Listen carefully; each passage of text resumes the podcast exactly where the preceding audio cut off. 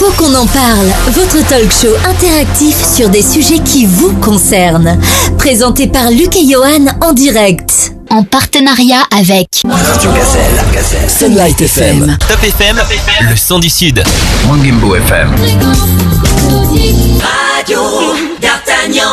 Radio 16, Radio Léman, 96 8 FM, Diva FM, RPL la Clin d'œil FM 106.1, Mélodie, Radion, Radion, Radio Festival à Valence, Stud FM. Stud FM. RLM Bastia. Génération, Radio Axe Sud, Radio Vallée,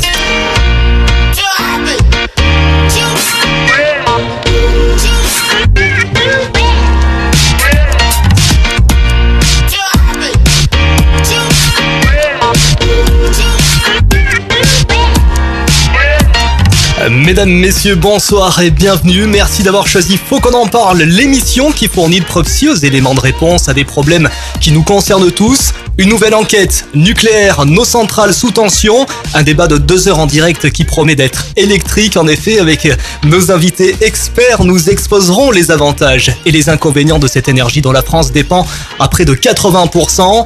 D'un côté, on rassure, de l'autre, on inquiète. Peut-on avoir confiance en la sécurité de nos centrales, dont certaines sont contraintes à jouer les prolongations. Nous parlerons écologie, énergie renouvelable, bref, un débat passionnant en plateau que j'ai le plaisir de co-animer avec Luc. Bonsoir Luc. Bonsoir mon cher Johan euh, et bonsoir à toutes les auditrices hein, surtout et tous les auditeurs. Euh, euh, on se retrouve donc pour cette nouvelle enquête sur vos radios un petit peu partout en France ainsi que sur des web radios comme par exemple Fréquence Magique ou Radio FG 2.0 pour ne citer qu'elle. Alors ce sujet hein, sur le nucléaire vous a beaucoup inquiété. C'est le sentiment que nous avons eu hein, en écoutant vos nombreux messages sur notre répondeur dont je vous rappelle le numéro. vous pouvez le joindre toute l'année. C'est le 07 839 839 75. C'est non surtaxé. Et sur les réseaux sociaux aussi comme Facebook, euh, sur la page Faut qu'on en parle. Brice vous citera donc des réactions hein, tout au long de la soirée et aussi les réactions au fil de, bah, de, vos- de vos commentaires sur notre page Facebook Faut qu'on en parle.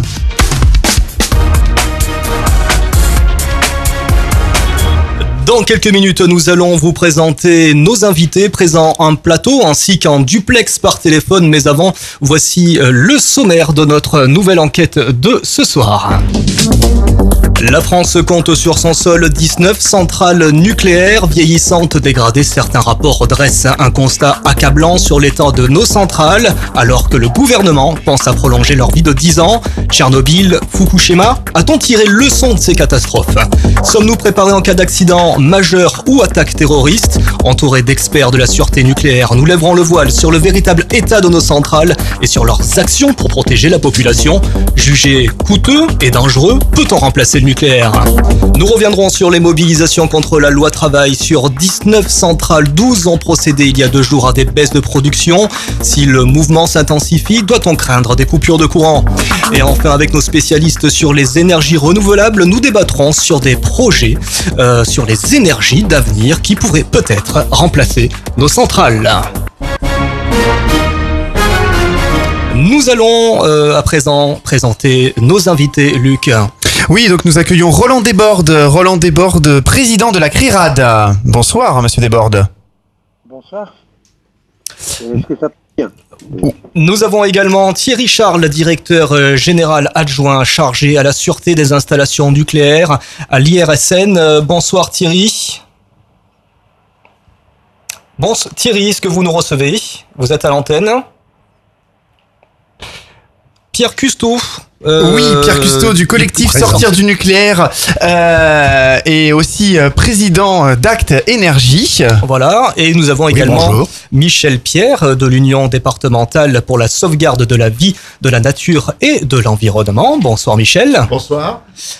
Et nous aurons en deuxième partie d'émission hein, euh, Bernard euh, Bigot qui sera euh, directeur, qui est pardon directeur général du projet international de recherche ITER. Nous l'aurons donc en deuxième partie de cette émission, sans perdre de temps puisqu'il y a beaucoup de, de- de points à aborder. Nous allons ouvrir le débat tout d'abord avec des constatations chiffrées. Et cette première question, Luc, combien de réacteurs la France compte-t-elle sur son sol? Bien, la France compte aujourd'hui 58 réacteurs hein, de différentes puissances répartis sur 19 centrales nucléaires.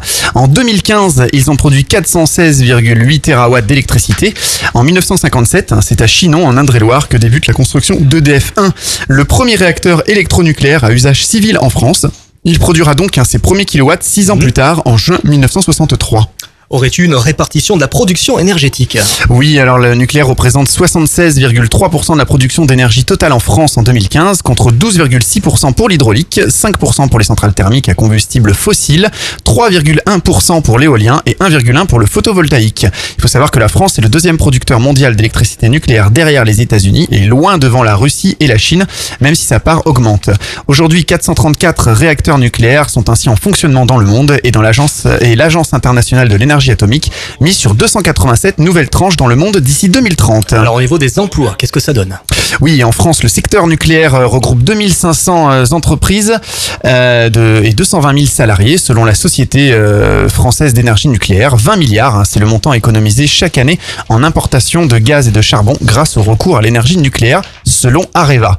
En 2014, hein, le coût de production d'électricité nucléaire est autour des 60 euros le mégawatt-heure, un coût en hausse de 20,6% sur 3 ans. C'est énorme en raison notamment des provisions de démantèlement, on va en parler longuement, de la gestion des déchets et surtout du des investissements de maintenance. Côté environnement, CO2 par exemple Oui, un réacteur nucléaire en fonctionnement n'émet aucun rejet de CO2. On va aussi rentrer dans le débat là-dessus. Je vois que ça va, ça, les sourires euh, commencent à apparaître en studio. C'est pourquoi beaucoup disent hein, qu'il est un atout dans la lutte contre le réchauffement climatique. Mais la construction et le démantèlement des centrales, en particulier des réacteurs, sont néanmoins eux émetteurs de CO2.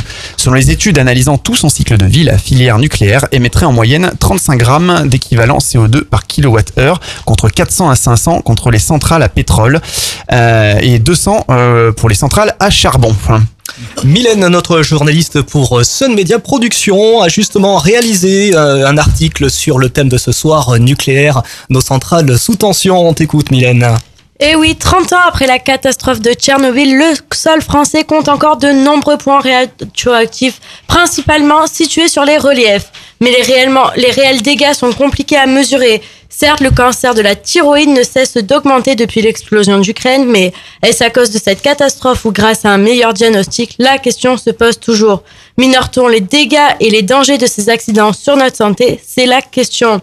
Sur une base de 100 atomes, la moitié se dégénère au bout de 30 ans. Il faut donc attendre 300 ans pour que 100 atomes soient entièrement dégradés. Mais nos centrales sont tout de même protégées. Des blocs de béton sont placés autour des réacteurs pour ne pas laisser sortir la radioactivité. Cela permettrait de lutter contre les tremblements de terre ou chutes d'avion, mais le risque zéro n'existe pas. Mais alors pourquoi remplacer, par quoi remplacer le nucléaire? Multiplier le nombre d'éoliennes, le photovoltaïque ou encore développer des nouvelles énergies renouvelables? Nucléaire, nos centrales sous tension, c'est notre débat en direct sur Faut qu'on en parle. Merci Mylène. Dès 1974, effectivement, un ambitieux programme nucléaire civil est lancé avec le premier réacteur de euh, 900 MW. Aujourd'hui, 80% de notre électricité est d'origine nucléaire et compte près de 19 sites de production. Pourquoi autant de nucléaire en France? Pourquoi notre pays a-t-il fait le choix historique d'un recours à l'énergie nucléaire? On peut peut-être poser cette euh, première question à Roland Desbordes, président de la, de la CRIRAD. Oui, bonsoir. Euh, D'abord, euh, il faut bien, vous l'avez dit tout à l'heure, c'est que c'est bien 75 à 80% de l'électricité et pas de l'énergie consommée en France qui est d'origine nucléaire, en France d'abord. hein. Alors pourquoi le choix a été fait? C'est un choix politique, c'est pas un choix du tout ni économique, euh, ni sociétal, euh, ni stratégique. Euh, c'est d'abord un politique. Il s'agissait à l'époque, on disait, une énergie qui allait assurer l'indépendance de la France. C'était peut-être un petit peu vrai pour l'uranium à l'époque, c'est le plus du tout vrai aujourd'hui. Et ce n'était pas vrai non plus à l'époque, puisqu'on a choisi une technologie américaine pour développer nos réacteurs nucléaires. Donc on n'était pas dans l'indépendance totalement énergétique comme on l'a bien voulu nous faire croire. Merci, je crois que la région nous fait signe que Thierry Charles est en ligne. Thierry Charles, nous le rappelons, directeur général adjoint chargé à la sûreté des installations euh, nucléaires de l'IRSN. Bonsoir Thierry, est-ce que vous avez euh, bonsoir, est-ce que vous avez quelque chose à ajouter par rapport à ce que vient de dire à l'instant monsieur Desbordes? Non, effectivement, c'était une réponse au choc pétrolier des années 73 où, la France a pris une décision effectivement politique de développer un parc nucléaire pour disposer d'électricité produite par des voies n'utilisant pas les, les, les, produits pétroliers. Donc c'était un choix effectivement politique répondant à, à, une, à un stress extérieur qui était euh, les, les, problèmes liés à la crise du pétrole de l'époque. Mmh. On peut, on peut poser la question euh, à nos amis de sortir du nucléaire. hein. Je pense qu'on a, bon, on a, on a fait à peu près le, le tour de, de, de cette euh, question.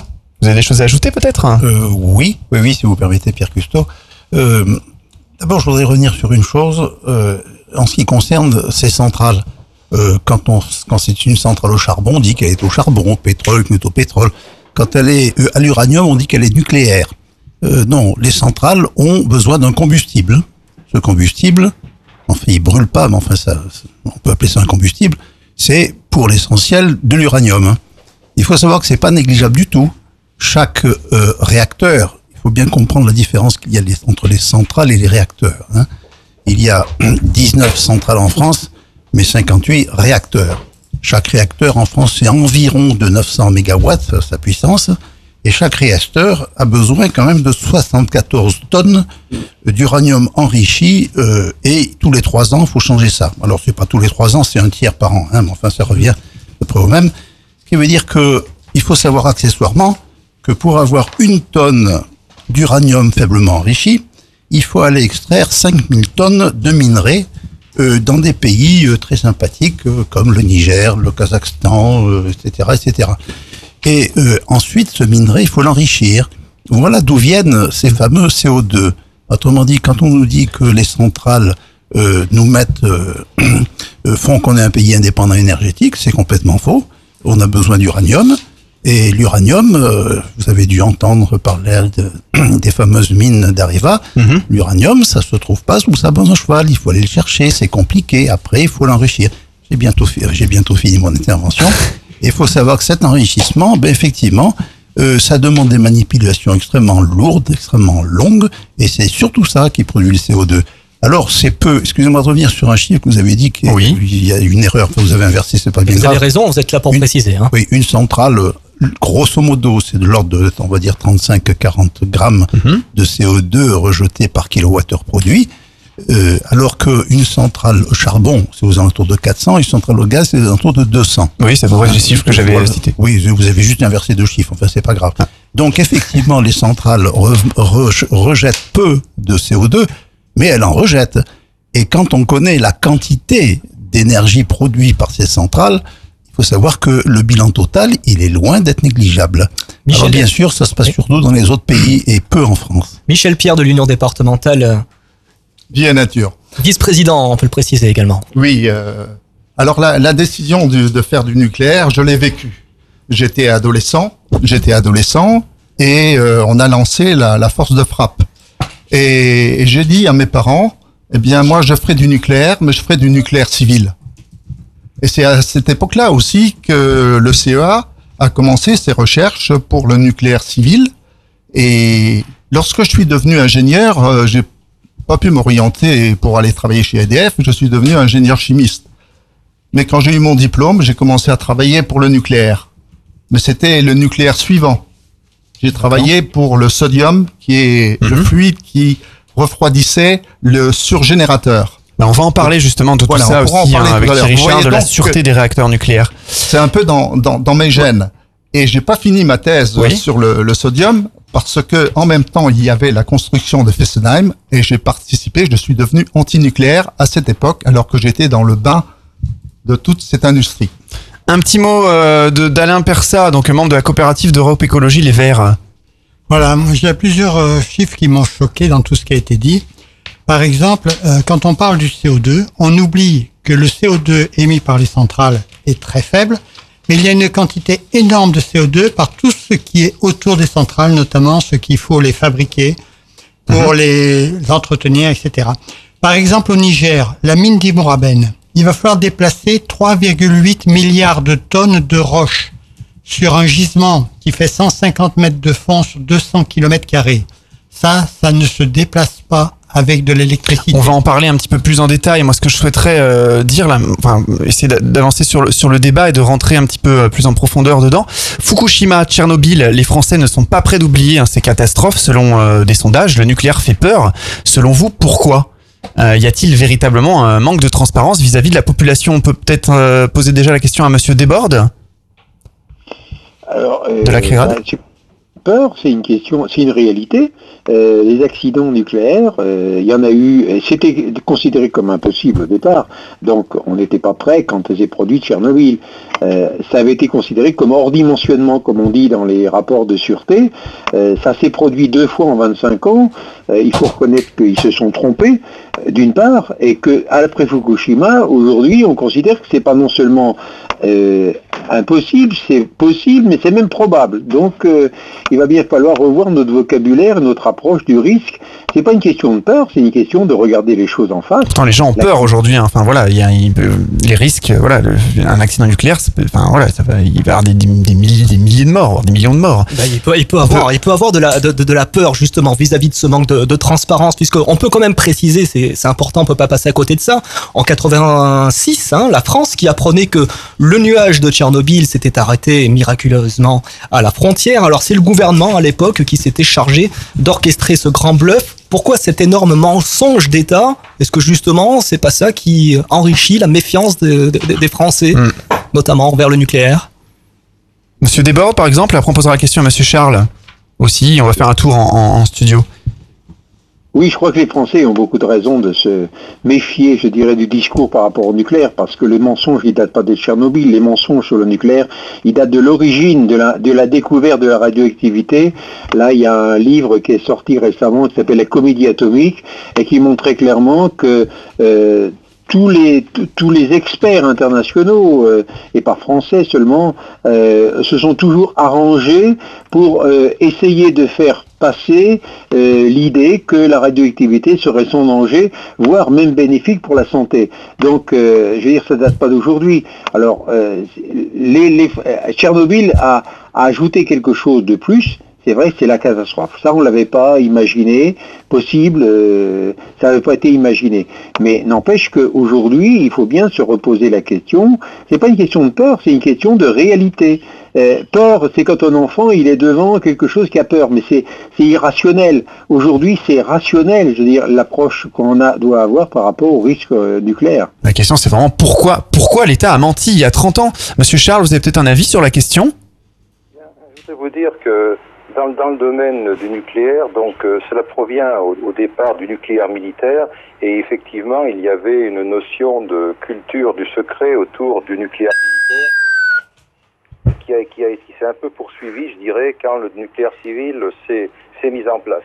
Donc effectivement, c'était une énergie nouvelle dont les risques étaient peu connus du grand public et sur lesquels les questions liées à la sûreté des installations étaient finalement très peu débattues.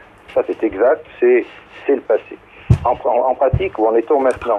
Ce que l'on voit depuis euh, quelques années, donc notamment depuis la loi de 2006, avec une loi sur la transparence dans le domaine nucléaire, qui a notamment, notamment mis en avant toutes les actions envers la société pour justement faire quoi? Mieux expliquer ce que sont les risques et les conditions de maîtrise mises en œuvre et quelles sont les conséquences des accidents. Donc un point très important, c'est déjà de bien comprendre quels sont les problèmes, quels sont les risques. Et de ce point de vue, la démarche française depuis les dix dernières années est une démarche de transparence importante dans la mesure où, ont été institués auprès de tous les sites des centrales nucléaires ce qu'on appelle des commissions locales d'information qui permettent de créer des échanges finalement entre l'exploitant, les autorités, les parties prenantes, les sociétés et associations qui existent autour de l'installation. Donc c'est déjà un premier point. Deuxième point, aussi très important, c'est mieux comprendre quels sont les sujets qui sont mis en jeu dans les installations et quelles sont les positions qui sont prises par les différentes autorités. Je vous donner un exemple. La loi de, qui vient de sortir euh, l'août- en, en août 2015 sur la transition énergétique vers une croissance verte a notamment demandé que tous les avis que l'Institut de radioprotection et de sûreté nucléaire auquel j'appartiens, avis qui sont destinés aux autorités de sûreté pour justement qu'elles puissent prendre leurs décisions sur le contrôle des installations nucléaires, tous ces avis soient disponibles sur le site internet de l'IRSN. Donc aujourd'hui, si vous le voulez, vous allez sur notre site et vous allez voir tous les avis que l'on rend à l'autorité. L'autorité, par ailleurs, elle, rend disponibles les positions, les décisions qu'elle prend envers les exploitants. Et en parallèle, les exploitants sont tenus de mettre à disposition les éléments de leur rapport de sûreté qui permettent d'expliquer ce que sont les risques. Très bien, merci euh, Thierry Charles. On rappelle, hein, vous êtes directeur général adjoint chargé de la sûreté des installations nucléaires. Je crois que euh, Pierre Custeau du collectif euh, Sortir, Sortir du nucléaire, nucléaire. euh, veut rajouter quelque chose. hein. vous écoute Pierre. Euh, oui, je vais faire euh, en fait deux interventions. La première sur, sur cette notion de risque. Je vais faire un parallèle avec les avions. Les avions, mais alors c'est du- c'est d'une sûreté, c'est quelque chose d'extraordinaire. Vraiment, un avion, c'est. Il y a le, risque est infiniment faible. Il y a vraiment aucun risque à prendre l'avion. Et pourtant, chaque année, il y a au moins une catastrophe, si ce n'est plusieurs. Pourquoi? Parce qu'on a multiplié le nombre d'avions. Alors, c'est un peu ça la notion de risque. Euh, quand il y avait qu'une seule centrale, euh, ça va bien. Mais maintenant, qui commence, euh, parce qu'on parle de la France, mais il y en a dans le monde, c'est cette multiplication, pas toujours dans de bonnes mains, qui pose de gros problèmes. Et les gens se méfient. Ça, c'était ma première intervention. La deuxième, c'est au fait. Et le risque Quel est-il, ce fameux risque? Euh, Il faut comprendre qu'une centrale nucléaire, c'est pas autre, pas autre chose qu'une machine à vapeur. Voilà. Autrement dit, euh, il y a de la vapeur qui fait tourner une turbine, qui fait tourner une, qui fait tourner une dynamo, qui produit de l'électricité. Bon, ça c'est tout simple. La différence, c'est que dans une machine à vapeur, l'eau on la chauffe avec du charbon. Dans une centrale nucléaire, eh ben qu'est-ce qu'on fait? En fait, on, on organise une sorte d'explosion nucléaire, mais que l'on contrôle. Autrement dit, on, on est toujours en train de flirter en s'approchant le plus possible pour que ça chauffe bien, mais pas trop non plus pour que ça s'emballe pas. Et bien entendu, il y a des systèmes pour euh, arrêter rapidement cette euh, euh, cette réaction. Bien entendu que les centrales sont dans, en valeur absolue extrêmement sûres. Bien sûr, ce- ce- ce- ceci a été pensé, euh, c'est une certitude. Cela dit, quand on flirte avec le risque sur un tellement grand nombre de centrales, qu'il peut, et l'expérience l'a montré, euh, vous avez oublié quand même euh, Truman Island aux États-Unis, hein, où là encore, alors ça n'a pas eu lieu, mais on est, on est passé ô combien près. Tout ça pour dire que si on se pose, si le Français se pose la question, et admettons qu'une des centrales, qu'un des réacteurs qui se trouve dans la vallée du, du, du, du Rhône, euh, finalement, euh, ait le même problème qu'à Fukushima. Euh, Il y a du Mistral dans la vallée du Rhône. Vous voyez toutes les villes qui sont en dessous? Est-ce que vous avez regardé ce qu'il faudrait évacuer comme ville? Mais c'est que Avignon, Marseille est concerné et les gens. Justement, on va en parler, hein, parce que Attendez, Ségolène Royal a proposé des choses. C'est bientôt fini. C'est pas, c'est pas pour quelques jours qu'ils devront partir. C'est immédiatement euh, pour des milliers d'années. Alors euh, pensez, euh, voilà, la fréquence du risque est faible, mais le risque est énorme. Mais le, euh, le risque est aussi multiplié par beaucoup d'autres choses, parce qu'il n'y a pas que la centrale qui est risquée. Ce qui est risqué aussi, c'est le transport de ces combustibles. Ce qui est risqué aussi, c'est le retraitement des déchets. Le risque, il est tout le long de la chaîne. Autrefois, avec le charbon, il y avait un risque effectivement dans les mines, un petit peu dans le, la centrale à charbon. Mais le risque s'arrêtait là, il n'allait pas plus loin. Alors que là, le risque, il est sans arrêt sur les routes, avec des camions qui circulent de façon anonyme, pour pas être embêtés.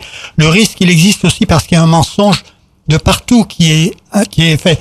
On parlait des accidents. Qui a entendu parler réellement du, de l'accident de Saint-Laurent-des-Eaux? C'est en France pourtant. Et pourtant, ça a été un truc très grave qui a été caché. Et il y a beaucoup de choses cachées. Ce qui s'est passé à Cadarache quand ils ont démonté les boîtes à gants, où ils ont trouvé 39 kilos de plutonium alors qu'ils s'attendaient à en trouver que 8. Ça montre aussi la gestion qui est faite. Donc ça aussi, ça inspire pas confiance. Thierry Charles, je crois que vous vouliez intervenir.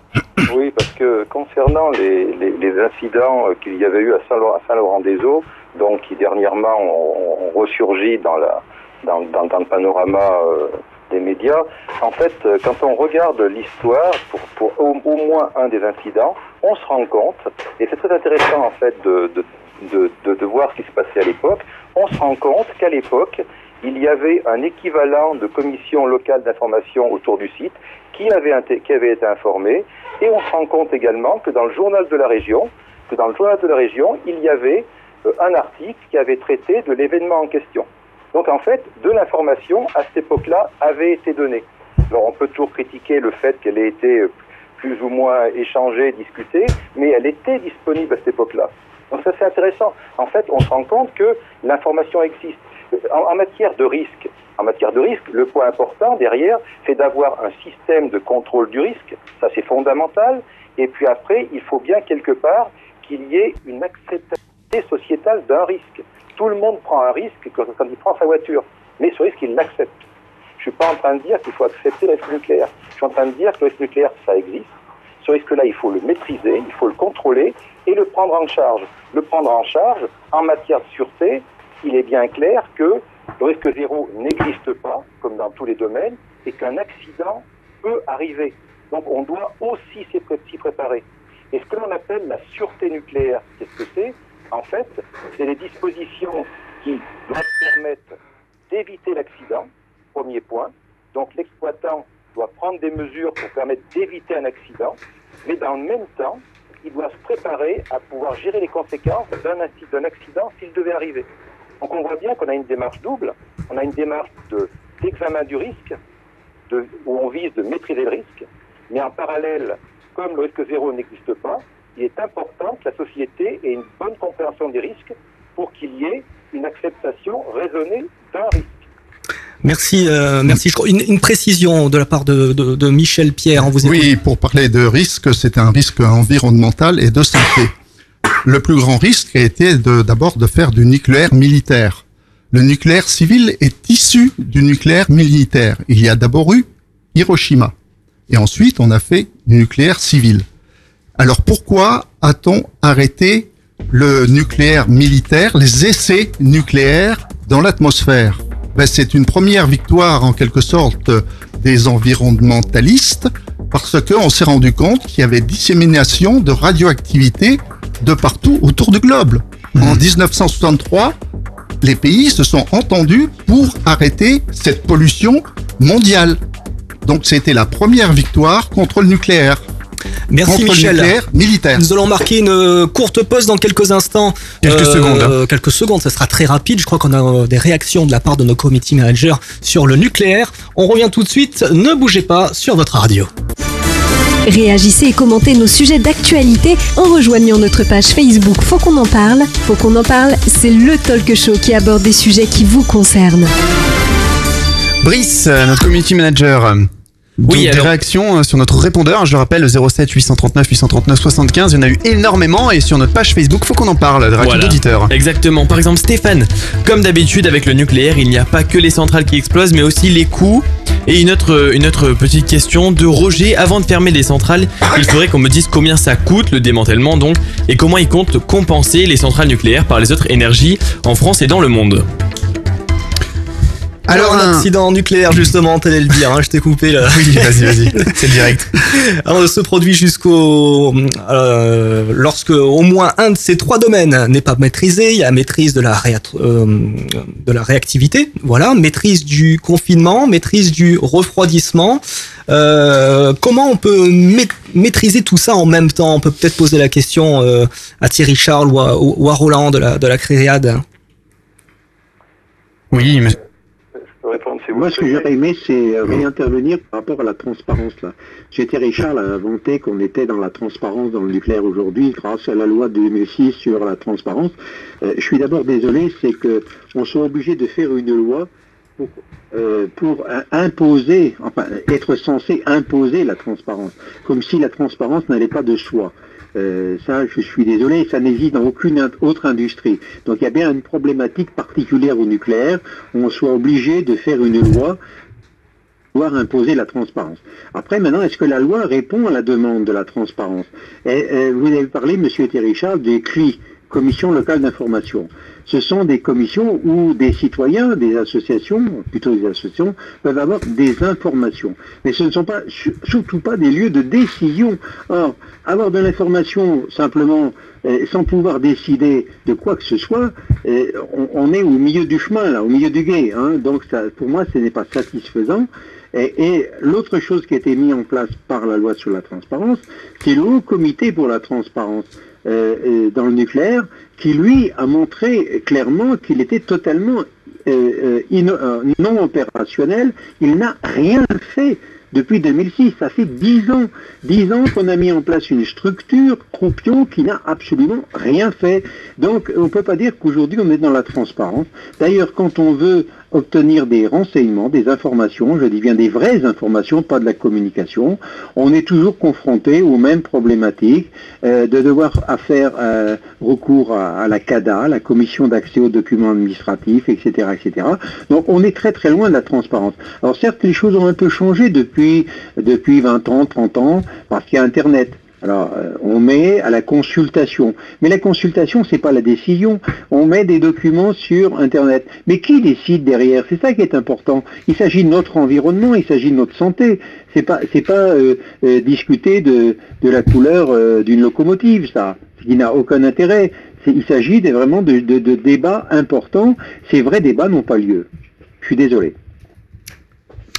Et, euh, Europe Écologie Les Verts, avant, et après, avant, et, après, avant donner l'antenne à Thierry Charles aussi. Oui. oui, par rapport à ces risques qu'on demande à la population d'accepter, il y a quand même le risque fondamental qui est qu'on n'a jamais eu de véritable débat sur ce choix d'orientation énergétique. On dit que c'est un choix politique, c'est un choix qui a été pris directement par les autorités sans passer par un débat démocratique. Jamais la population a été consultée pour ça. Jamais il y a eu de questions. Alors on voudrait que cette euh, population accepte ces risques nucléaires. Mais déjà qu'on lui cache énormément d'informations, qui en plus on connaît des informations techniques. Mais s'il ne peut pas y avoir de débat, s'il ne peut pas y avoir de décision par la population, comment peut-on accepter un risque qu'on n'a pas choisi soi-même, qu'on nous impose? Thierry Charles, donc euh, on souhaiterait savoir euh, comment on peut, vous qui êtes expert donc dans la sûreté hein, des, réacteurs, euh, comment on maîtrise donc tout, tout, ça, la réactivité, le confinement, le refroidissement? Juste pour terminer sur la question, sur, le débat précédent, quand on parle d'accepter un risque, cela suppose bien entendu qu'il y a une bonne compréhension de ce qu'est le risque, de ce que sont les conditions pour les maîtriser et de ce que finalement reste comme risque résiduel. Donc, euh, je suis à 100% sur le fait qu'il est important que la transparence soit, soit faite et qu'elle soit bonne, qu'elle aille bien jusqu'aux citoyens pour que les personnes puissent se faire leur propre opinion. Ça, c'est fondamental. Et je trouve que qu'il ait fallu une loi, bah, dont acte. Mais l'essentiel, c'est qu'il y ait de la transparence et se mette en place. On ne peut pas la regretter. Dire qu'actuellement, il n'est il est pas normal que, par exemple, l'ASN, quand, quand elle prend des décisions importantes, les met à consultation avant de les prendre sur son site public, sur son site internet, pour justement recueillir l'avis des personnes qui ont envie de le donner, c'est quand même très important de ce point de vue-là. Et on ne peut pas le regretter. Moi, je trouve que c'est fondamental, c'est une avancée dans la, dans, la, dans la compréhension de ce que sont les risques et dans un premier début de participation des personnes à ce que va être la future décision de l'autorité. Donc c'est quand même quelque chose d'important. Ça, on est d'accord effectivement que le risque zéro euh, n'existe pas. Mais enfin, il y, a quand même eu euh, Trima Island en 79, euh, on a eu Tchernobyl, Fukushima, entre autres. Euh, quelles, quelles leçons on en a tiré pour améliorer la sûreté éventuellement de ces réacteurs? Enfin, qu'est-ce qu'il en est sorti? Parce que quand même, depuis 79, il y a des accidents nucléaires très graves. Bien sûr, bien sûr. En, pratique, euh, une chose, c'est qu'en matière de sûreté, il est important de rappeler un peu comment, comment ça fonctionne le, le système de contrôle de la sûreté. Mhm. Donc en fait, vous avez en France des, des, exploitants nucléaires, tout le monde en connaît, par exemple EDF qui exploite des centrales nucléaires, et donc lorsque EDF souhaite créer une installation, un réacteur, donc de ce point de vue-là, il doit adresser une demande donc au ministre concerné, et ça va conduire à une procédure qui conduira in fine à un décret d'autorisation donné par le gouvernement. Voilà le point de départ d'une installation. C'est le gouvernement qui a la main sur la création d'une installation nucléaire et c'est sur son arrêt. Ensuite, lorsque l'installation est créée, le contrôle de la sûreté est réalisé par une autorité administrative indépendante qui est l'autorité de sûreté nucléaire, l'ASN. Mhm. L'ASN, pour faire son action, dispose notamment de l'appui de l'IRSN, l'Institut de protection de sûreté nucléaire, pour justement expertiser les dispositions que l'exploitant met en œuvre pour assurer la sûreté. Et comme je vous disais, en matière de sûreté, ces dispositions, elles traitent de comment prévenir l'accident et deuxièmement, s'il devait arriver, comment en limiter les conséquences. Ça, c'est vraiment le cœur de la sûreté. L'exploitant est responsable, c'est à lui de justifier les dispositions qu'il retient. L'autorité est souveraine, c'est elle qui va prendre position. Et pour pouvoir prendre position, elle va s'appuyer sur l'expert français des nucléaires et radiologiques, Kelly l'IRSN, pour avoir un avis. Ça, c'est le fonctionnement du système. Et un des points importants, qui pour moi n'est- pas second, contrairement à ce que dit M. Desbordes, euh, vous retrouvez, quand vous retrouvez sur les sites de l'IRSN, sur les sites de l'ASN notamment, les avis qui ont permis de supporter la décision et la décision elle-même, décision qui est mise en consultation, ce sont des points importants et je trouve des grandes avancées dans le domaine de la transparence. Avant- de. Avant donner la parole à- à Europe Écologie Les Verts, donc vous, Thierry Charles, vous nous affirmez ce soir que nos centrales nucléaires peuvent faire face à un tremblement de terre de forte magnitude et un tsunami. Eh bien, je vais, vous, je vais vous expliquer comment ça fonctionne. Ça s'appelle le lien, si vous me laissez un tout petit moment, le lien avec notamment le retour d'expérience de l'accident de Fukushima. Donc, la sûreté, finalement, ce sont beaucoup de sujets techniques et de sujets également liés aux facteurs qu'on appelle humains et organisationnels, c'est-à-dire le rôle de l'homme sur la machine et l'organisation que met en œuvre un exploitant pour gérer le système. Donc, ce sont des points très importants de ce point de vue-là. Donc, pour pouvoir euh, gérer la sûreté, si on prend le cas, euh, le cas des risques liés aux, aux agressions naturelles comme les séismes, quelle est la démarche? La démarche, c'est d'évaluer pour le site d'implantation de la centrale, si on parle d'un réacteur nucléaire, quel est l'aléa, c'est-à-dire le, séisme historique qui peut survenir dans la région. Donc sur la base de la connaissance géologique, sur la base des données de l'histoire, finalement, de la région, d'évaluer un niveau de séisme. Quand vous avez ce niveau de séisme, il est ajouté une marge en termes de, de niveau d'agression pour justement dimensionner les équipements de l'installation par rapport à une telle agression. Donc ça, ça a été fait, ça, en France. Un ça a été fait sur toutes nos centrales? Un exemple. Fessenheim est à 40 km de Bâle, qui a subi un séisme. Bâle a été détruit euh, en 1600 et quelques. Si le canal d'Alsace est détruit, toute l'eau se déverse sur la centrale, dans la centrale de Fessenheim. Donc on a à la fois le tremblement de terre et l'inondation. Qu'est-ce que vous faites? Eh bien, vous, vous avez, vous avez posé la, la- la- les, les- vous avez donné les bons paramètres de la question, c'est si, si le canal se rompt. Et donc, notamment, un des, un des examens qui a été... Bon, je, je continue mon, mon raisonnement et je reviens sur le sujet en question. Donc, euh, dimensionnement par rapport à la connaissance, à la connaissance sur les risques et à la connaissance notamment des aléas. Deuxième point, Fukushima. Fukushima a montré quoi? Que finalement, un événement naturel très important pouvait dévaster l'ensemble d'un site. Bon, c'est un fait, c'est arrivé. Et quand on voit ça, qu'est-ce qu'on en tire comme enseignement? On en a tiré deux. Le premier, c'était l'importance de ce qu'on appelle les réexamens de sûreté décennaux, c'est-à-dire faits tous les 10 ans. Qu'est-ce que l'on fait dans ces réexamens décennaux On réexamine l'ensemble de la maîtrise des risques à la lumière de la connaissance, de la connaissance nouvelle. Par exemple, s'il y a une nouvelle connaissance sur les séismes, on va l'intégrer à ce moment-là, et ça conduit à des renforcements. Lorsque Fessenheim a fait son troisième réexamen décennal, il a été mis en place des renforcements dans l'installation au séisme. Pourquoi?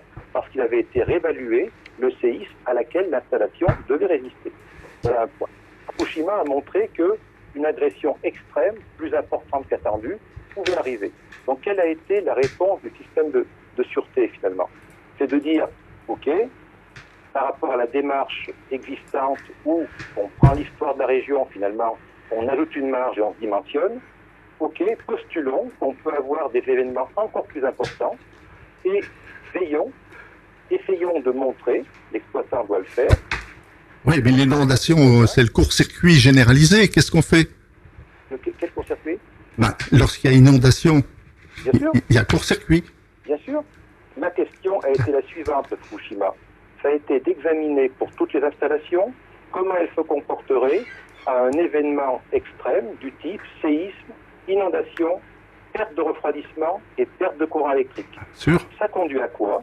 L'IRSN, sur cette base-là, a proposé, et Oui, oui. l'ASN l'a imposé, la mise en place de, de noyaux durs, ce qu'on a appelé un noyau dur d'équipement dans les installations qui doit résister à des événements extrêmes. Merci Thierry. Je crois que nous, avons- nous avons euh, euh, Pierre, non, euh, de, de Europe Écologie Les Verts. Voilà, merci qui veut intervenir. Alain. Oui. Alain. Quand j'entends cette analyse des risques, je repensais à cet avion qui est tombé il y a pas longtemps dans la région de Cadarache. Il aurait pu tomber sur Tricastin ou sur le réacteur Eurovis de Cadarache. Je pense pas que ce réacteur, euh, surtout le centre de Cadarache, soit équipé pour recevoir un avion. Surtout suicidaires. Donc il y a vraiment envie La de moindre détruire. centrale en France ne peut pas recevoir un avion dessus. ce genre- le nombre d'avions qu'il y a dans le, dans le ciel actuellement fait que toutes les centrales ont cette épée de Damoclès. Autre chose, si on fait des recherches sur, par exemple, le budget, on s'aperçoit qu'au-dessus du budget, il y a un barrage qui donne des inquiétudes. Et on nous dit, oui, si le barrage casse, la vague va passer là, s'arrêter ou pas s'arrêter. Mais c'est des risques qui sont réels, c'est quand même des zones sismiques. Quand on regarde la carte sismique et quand on regarde la carte des centrales nucléaires, on a l'impression que les centrales nucléaires ont toujours été construites sur les zones sismiques. Bah, le plus simple, c'est Cadara chez ITER qui est sur la faille de la Durance. Euh, Fessenheim qui est construit sur une zone très sismique. Et toute la vallée du Rhône est une zone sismique. On va en aussi. parler tout à l'heure d'ITER, on aura Bernard Bigot au téléphone. Mais donc, on a quand même une construction qui me paraît bizarre. Mais ce qui me gêne le plus, c'est tout à l'heure quand on nous dit qu'il y a eu un choix politique, qu'il y a une décision. Dans ce que vous m'avez dit, c'est-à-dire qu'on voit qu'il y a un dialogue entre les techniciens et l'exécutif. Ça ne passe jamais Ouais. par le populaire, ça ne passe par- jamais par l'Assemblée nationale. En gros, il n'y a jamais qu'il y a du- il y a eu du lobby financier, c'est encore C'est l'histoire c'est d'argent pas du lobby, c'est qu'il y a- il y, a un arrangement entre l'exécutif, qui est souvent très soumis Mhm. effectivement au lobby, et les techniciens. Il n'y a pas de débat démocratique, il n'y a pas de dialogue avec la population. On lui demande d'accepter les risques, on lui demande de. Et on lui de a se menti il y a comporter. 30 ans en plus, En visiblement. plus, on lui a menti, bien sûr, et on continue, et on continue à lui mentir et à lui cacher des choses. Euh, Quand on nous dit aussi, par exemple, qu'il y a 75%, de- 76% d'électricité qui est nucléaire, mais ce qu'on oublie, c'est que pour faire du nucléaire, il faut beaucoup d'électricité. Quelle est la part d'électricité consommée par le nucléaire lui-même? Parce que le, le MOX, il se fait pas pour rien. Il y a, il y a un, un retour énergétique qui nous fausse les valeurs de ces, de ces chiffres. Et quand on cherche sur Internet ou autre à avoir les chiffres exacts, on s'aperçoit qu'on ne les trouve pas. Avant de faire intervenir euh, euh, Pierre Custeau. Ouais, Pierre Custeau, euh, nous avons euh, toujours en ligne Roland Desbordes, Desbordes, président de la CRIRAD. Voilà, la, la régie me fait signe. Est-ce que vous avez quelque chose à rajouter? On vous écoute, Roland. Oui, alors d'abord, euh, c'est vrai que l'autorité de sûreté nucléaire, avant de prendre euh, quelle qu'elle soit, hein, que ce soit sur les rejets des installations nucléaires, sur des tas de, de dossiers, demande l'avis des commissions locales d'information, mais un- ce n'est- qu'un avis. Et l'autorité de sûreté nucléaire, euh, je peux donner des tas d'exemples, n'a absolument pas tenu compte de l'avis des populations. En demander l'avis des populations et ne pas en tenir compte, quelque part, on se fout de la gueule du monde. Je suis désolé du terme, mais c'est la réalité, ça, au quotidien. Pour l'histoire de sûreté, à, à la suite de Fukushima, l'Europe a demandé des stress tests euh, soient réalisés, que des stress tests soient réalisés en Europe. La France fait partie de l'Europe. En France, on n'a pas parlé de stress tests parce qu'on parle français, on a parlé ça, on a parlé des complémentaires de sûreté. C'est ce que l'ASN a demandé à la suite de Fukushima.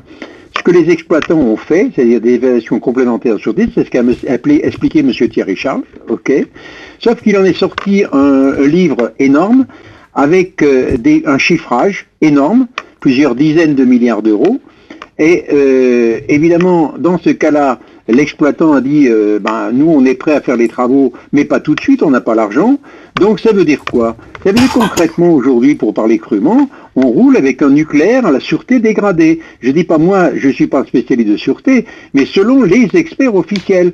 Donc il faut décrypter le langage officiel pour voir en quoi il est mensonger. Aujourd'hui, on est dans un nucléaire dégradé, puisque les travaux, certains travaux ont été engagés, d'autres seront faits d'ici 3, 4, 5 ans, jusqu'à 10 ans, pour faire des travaux qui sont considérés selon nos experts officiels, dont l'IRSN et l'ASN, comme étant indispensables pour mettre notre nucléaire à la sûreté optimum, que eux-mêmes ont décidé comme optimum. C'est pas moi qui ai dit ce qui était optimum ou, ou parfait. On n'est pas dans la perfection. Donc, c'est là la réalité. Il faut bien décrypter le langage officiel. Aujourd'hui, euh, on roule avec un nucléaire dégradé. Pierre Custeau du collectif Sortir du nucléaire.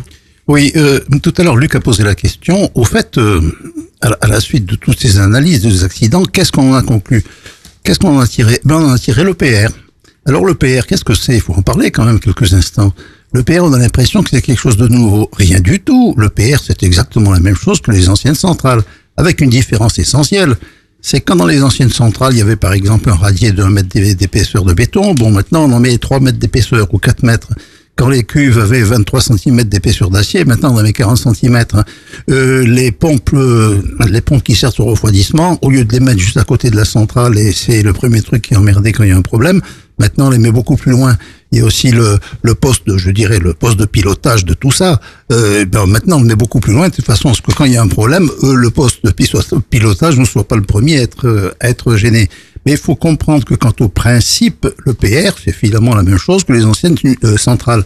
Alors, ce qui est quand même un peu étonnant, c'est quand on voit maintenant toutes les difficultés à construire un EPR, quand on voit toutes les précautions prises, on se dit, mais alors, les anciennes centrales qui ne sont pas des EPR, donc elles sont pas du tout au même niveau de risque, et je rappelle que quand même, il y a euh, 58 réacteurs en France qui ne sont donc pas au niveau de risque d'un EPR. Alors ça, ça devrait faire réfléchir. Excusez-moi, je voudrais encore faire une parallèle. Je veux dire, les centrales, c'est comme une voiture. Vous achetez une voiture neuve, au début, il n'y a aucun entretien à faire. C'est bien, ça, ça coûte pas cher, hein. Enfin, sauf l'amortissement, mais enfin, ça coûte pas cher. Et au fur et à mesure que le temps passe, il y a de plus en plus de pièces à changer. Puis il arrive un moment, le coût de cette affaire-là devient euh, insurmontable et à ce moment-là, il faut changer de voiture. Mais il faut savoir que tous les réacteurs que nous avons en France, ils sont tous dans ce cas-là. Ce sont tous de très, très, très, très vieilles bagnoles qu'on a entretenues un peu comme on a pu, mais qui de partout commencent maintenant euh, à arriver en bout de souffle. Alors on dit on va continuer. On a beaucoup de réactions. On va donner la parole quelques secondes à Brice aussi. Il y a beaucoup, beaucoup Oui, de je, réactions je sur crois, je Facebook. crois qu'il y a Thierry qui voulait euh, préciser quelque chose. Thierry Charles. Oui, je voulais préciser un point important, c'est que euh, effectivement, la, la technique mise en œuvre, euh, la fission nucléaire est la même dans, dans, la- dans les réacteurs existants qu'à- que pour l'EPR, mais le point important de l'EPR, c'est que c'est une centrale qui a été conçue en prenant à la base l'accident de fusion du cœur. Historiquement, dans la conception des réacteurs, donc la, la conception des premiers réacteurs, donc, c'est l'accident de fusion du cœur n'avait pas intégré, été intégré à la conception. C'est-à-dire, il n'avait pas été pris en compte à la conception des dispositions pour gérer un accident. Au fil du temps, des dispositions ont été prises, bien sûr. Par contre, l'EPR, lui, à la base, a été conçu pour justement tenir compte de la possibilité d'un accident conduisant à une fusion du combustible dans le cœur. Et un exemple de cette disposition, c'est la mise en place d'un système en dessous de la cuve qui, en cas de fusion du cœur, permettrait de récupérer ce corium et de pouvoir le refroidir dans une zone dédiée pour ça. Maintenant, autre point important, et vous avez raison, bien sûr, une installation nouvelle qui a embarqué à la conception une disposition nouvelle, la prise en compte d'un- accident finalement de fusion du cœur, est donc différente du parc, du parc actuel. Et quelle est la démarche actuellement? Vous vous dites les installations vieillissent. Bien sûr, une installation, ça vieillit, mais ça ne veut pas dire pour autant qu'elle est moins sûre. Il faut se méfier de, de- de- la réflexion vieillissement égale moins sûr. Pourquoi? Parce que les installations sont, un, maintenues et font l'objet de réexamens tous les 10 ans pour justement faire le point de l'installation par rapport à la connaissance disponible sur les risques et par rapport aux nouvelles pratiques dans le domaine de la sûreté. Le taux de panne Ça a conduit augmente. à quoi je termine, je termine, après on y reviendra. Ça a conduit à quoi Dans le cas de Fessenheim, ça a conduit à ce que la troisième visite décennale de Fessenheim soit rajoutée sous la cuve du réacteur une épaisseur complémentaire pour pouvoir mieux gérer un accident conduisant à une fusion du cœur. Et maintenant, maintenant, EDF envisage de porter la durée de vie de ces réacteurs au-delà de 40 ans. Quelle a été la demande de la 40 ans sûreté Au-delà de 40 ans. La Mhm. demande de la sûreté, ça a été de dire, dans le parc français, on va avoir à terme un EPR de nouvelle génération et on aura 58 réacteurs qui sont de la génération précédente. Monsieur EDF, dans votre examen de sûreté pour aller plus loin, il faut que vous montriez que vous allez mettre en place des dispositions qui permettront de se rapprocher des principes, des objectifs visés pour l'EPR. Merci, vous écoutez Faut qu'on en parle sur votre radio. Et oui, ce soir nous parlons nucléaire, nos centrales sous tension. Brice, notre committee manager, des réactions en live. Oui, pas mal de réactions sur les réseaux sociaux avec le hashtag FQEP. J'en ai sélectionné deux en tant que pilote. Croyez-moi, dès que l'on s'approche d'une zone, de, d'une zone de vol interdit des centrales, on est immédiatement repéré et géré par, euh, par, euh, par les gérants. Et une autre réaction, une question pour les experts sur une échelle de 1 à 10. Combien est la menace terroriste pour les centrales nucléaires en France? Merci. Si vous avez euh, des réactions, des commentaires, vous pouvez le faire sur notre page euh, Facebook. euh, Faut qu'on en parle. Vous pouvez vous connecter également sur le site officiel de l'émission. Faut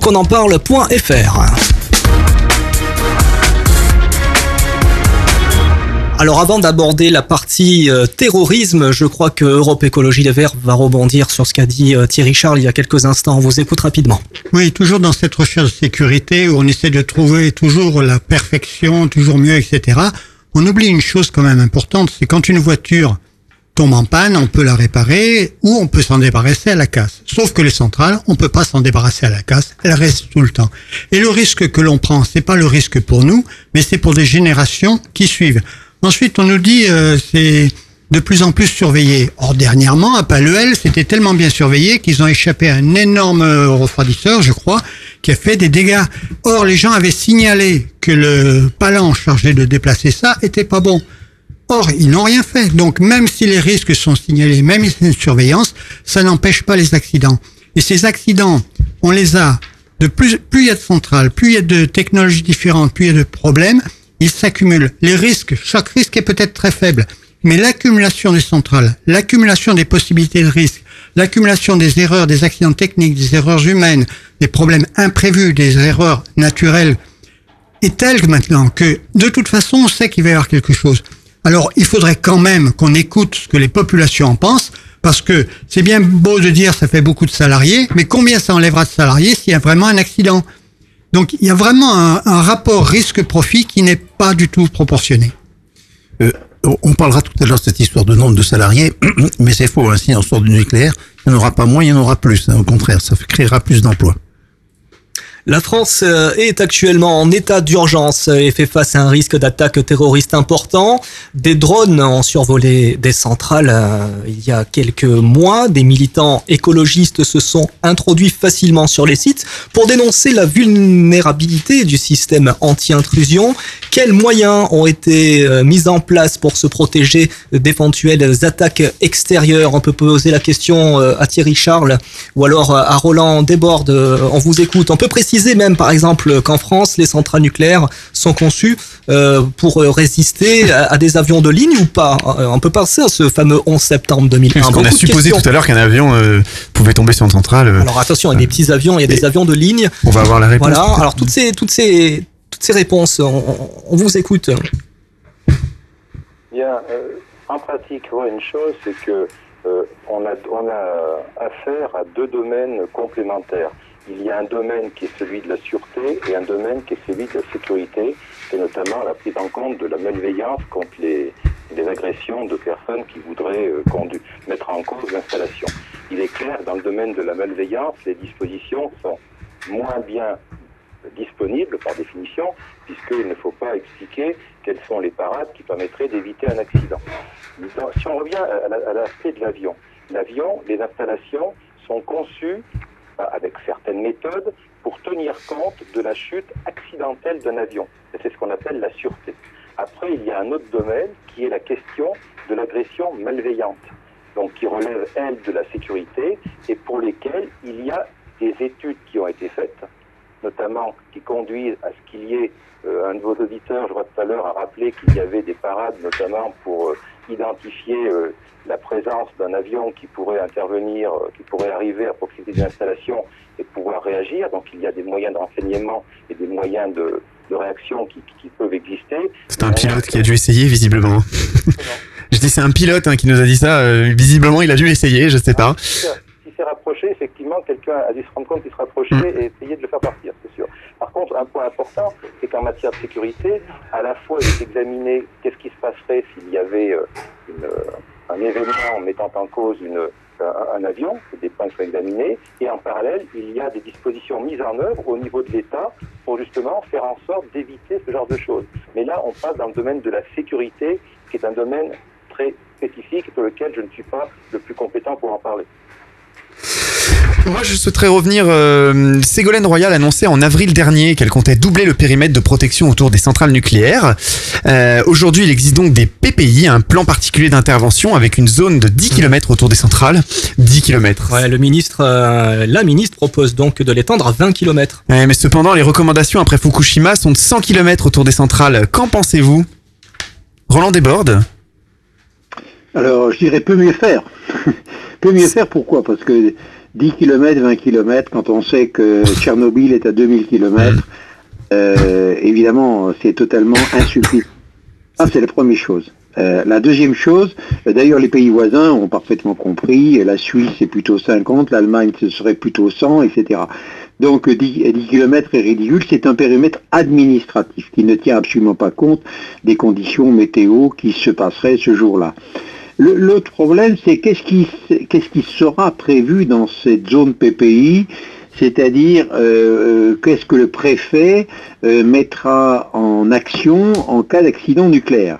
Alors évidemment, on pense au comprimé d'iode stable puisque c'est une des mesures qui a été mise en place dans le cadre des PPI. Sauf que qu'il faut que les gens sachent, c'est que dans cette zone-là, au moins, on a les comprimés, on est censé avoir les comprimés d'iode stable à la maison, alors qu'au-delà, bah, il faut aller se les fournir à la pharmacie, qui doit vous les délivrer. Et ça, si le pharmacien ne le fait pas, il est en tort, il est en faute. Euh, ils sont à disposition de tous les Français au-delà de la zone euh, PPI. Bah, justement, attendez, On vous avez poser ces questions un petit peu vous plus avez tard, dit effectivement. il, devrait en avoir. Et les- donc les, les riverains des centrales sont pas suffisamment informés. Est-ce que les stocks sont disponibles? Est-ce que la France dispose d'une réserve d'iode assez importante pour réagir? Ils vont, ils- eux, ils les, ils les reçoivent. S'ils veulent aller chercher, ils veulent aller chercher, ils peuvent les recevoir. Ils sont informés. Par contre, au-delà de la zone PPI, c'est-à-dire la zone 10 km, peut-être demain 20 km, euh, les citoyens français peuvent en avoir besoin. La preuve, c'est que euh, Tchernobyl, Fukushima, euh, ça, ça s'est pas arrêté à 10 ou 20 km. C'est allé beaucoup plus loin. Donc, euh, il, est- il serait bon que tous les Français en aient chez eux, des comprimés dioxables. Il faut se les procurer dans leur pharmacie. Le problème, c'est que les pharmaciens ne jouent pas le jeu, ne veulent pas les, les, les, les délivrer, euh, alors que il n'y a pas besoin d'ordonnance, ce n'est pas un médicament, etc., etc. Et les pharmaciens ne jouent pas le jeu.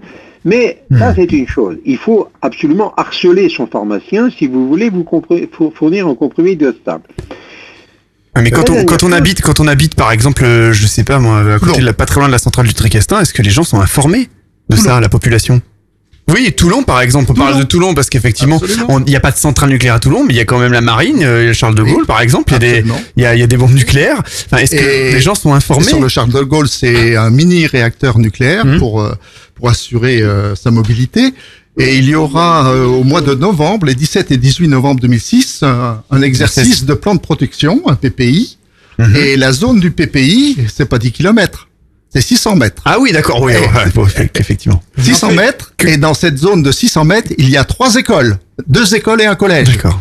Qu'en pense Thierry Charles Qu'en pensez-vous de l'IRSN Le plutonium, euh, il va à 10 km ou à 600 mètres En pratique, euh, euh, en matière de distribution d'iode, vous avez dû remarquer que actuellement l'ASN, dans le domaine des installations civiles, est en train de, dé- de- de déployer une campagne de distribution d'iode, puisqu'il y avait un certain nombre d'années que ça n'avait pas été fait, les, les, les produits devenaient périmés, et donc il fallait les, les redéployer, et donc cette campagne se déroule se déroule pour justement distribuer pour, aux personnes qui, qui, qui, qui sont autour des centrales les, le- la fameuse boîte de comprimés qui serait euh, utilisée en cas d'accident. Alors, il il est fortement conseillé, euh, par exemple, à Toulon, hein, prenons l'exemple, que les personnes aient déjà chez eux une boîte d'iode. Par exemple, la- l'actualité, la pénurie d'essence, qu'est-ce qui se passe avec ces Il y a personnes? Là Tout le un monde se rue. euh, distribuer. Voilà, tout le monde se rue sur les stations-service. et Un en- délai de 6 heures. Ah oui, donc si les pharmaciens n'ont pas ça en stock, ça va être compliqué quand même. Alors, est-ce qu'on Oui. peut imaginer la même chose, mais en pharmacie pour récupérer des pilules d'iode C'est pas possible. Il vaut mieux en Et puis, il y a avoir un un autre- il y a un autre problème avec ces pilules d'iode, c'est qu'il faut les prendre au bon moment. Si vous les prenez trop tard, Voilà. elles aggravent le mal. combien de temps, c'est ça Mais si on est informé, mais comme l'information arrive avec retard, La preuve, on hein, nous, ne savons pas. voilà, on pose en les- retard Nos auditeurs non plus, je à pense. cause de ce manque de transparence. Donc ces pilules d'iode en plus ne soignent qu'un seul isotope. Et s'il y a un accident, c'est pas un isotope qui était en- envoyé en l'air, c'est plein. Ouais, c'est vraiment un- pour moi, ces pilules d'iode, c'est comme un effet placebo. On dit ça pour rassurer les gens. Excusez-moi, je, je voudrais intervenir là quand même, parce que depuis tout à l'heure, on est en train de mélanger un peu de risques. Je dirais, il y a un risque relativement banal et courant. Et, effectivement, ça arrive assez souvent qu'il y ait des lâchers, finalement, euh, faut être franc, de, de, de, de- de particules radioactives. Et effectivement, les, les, les particules d'iode, ça sert à ça. Alors ça, on est bien d'accord, euh, il en faut, il en faut beaucoup, il en faut partout, euh, il faut que tout le monde soit au courant, parce que ça, finalement, ça arrive assez fréquemment. Mais ça n'a rien à voir avec l'autre risque.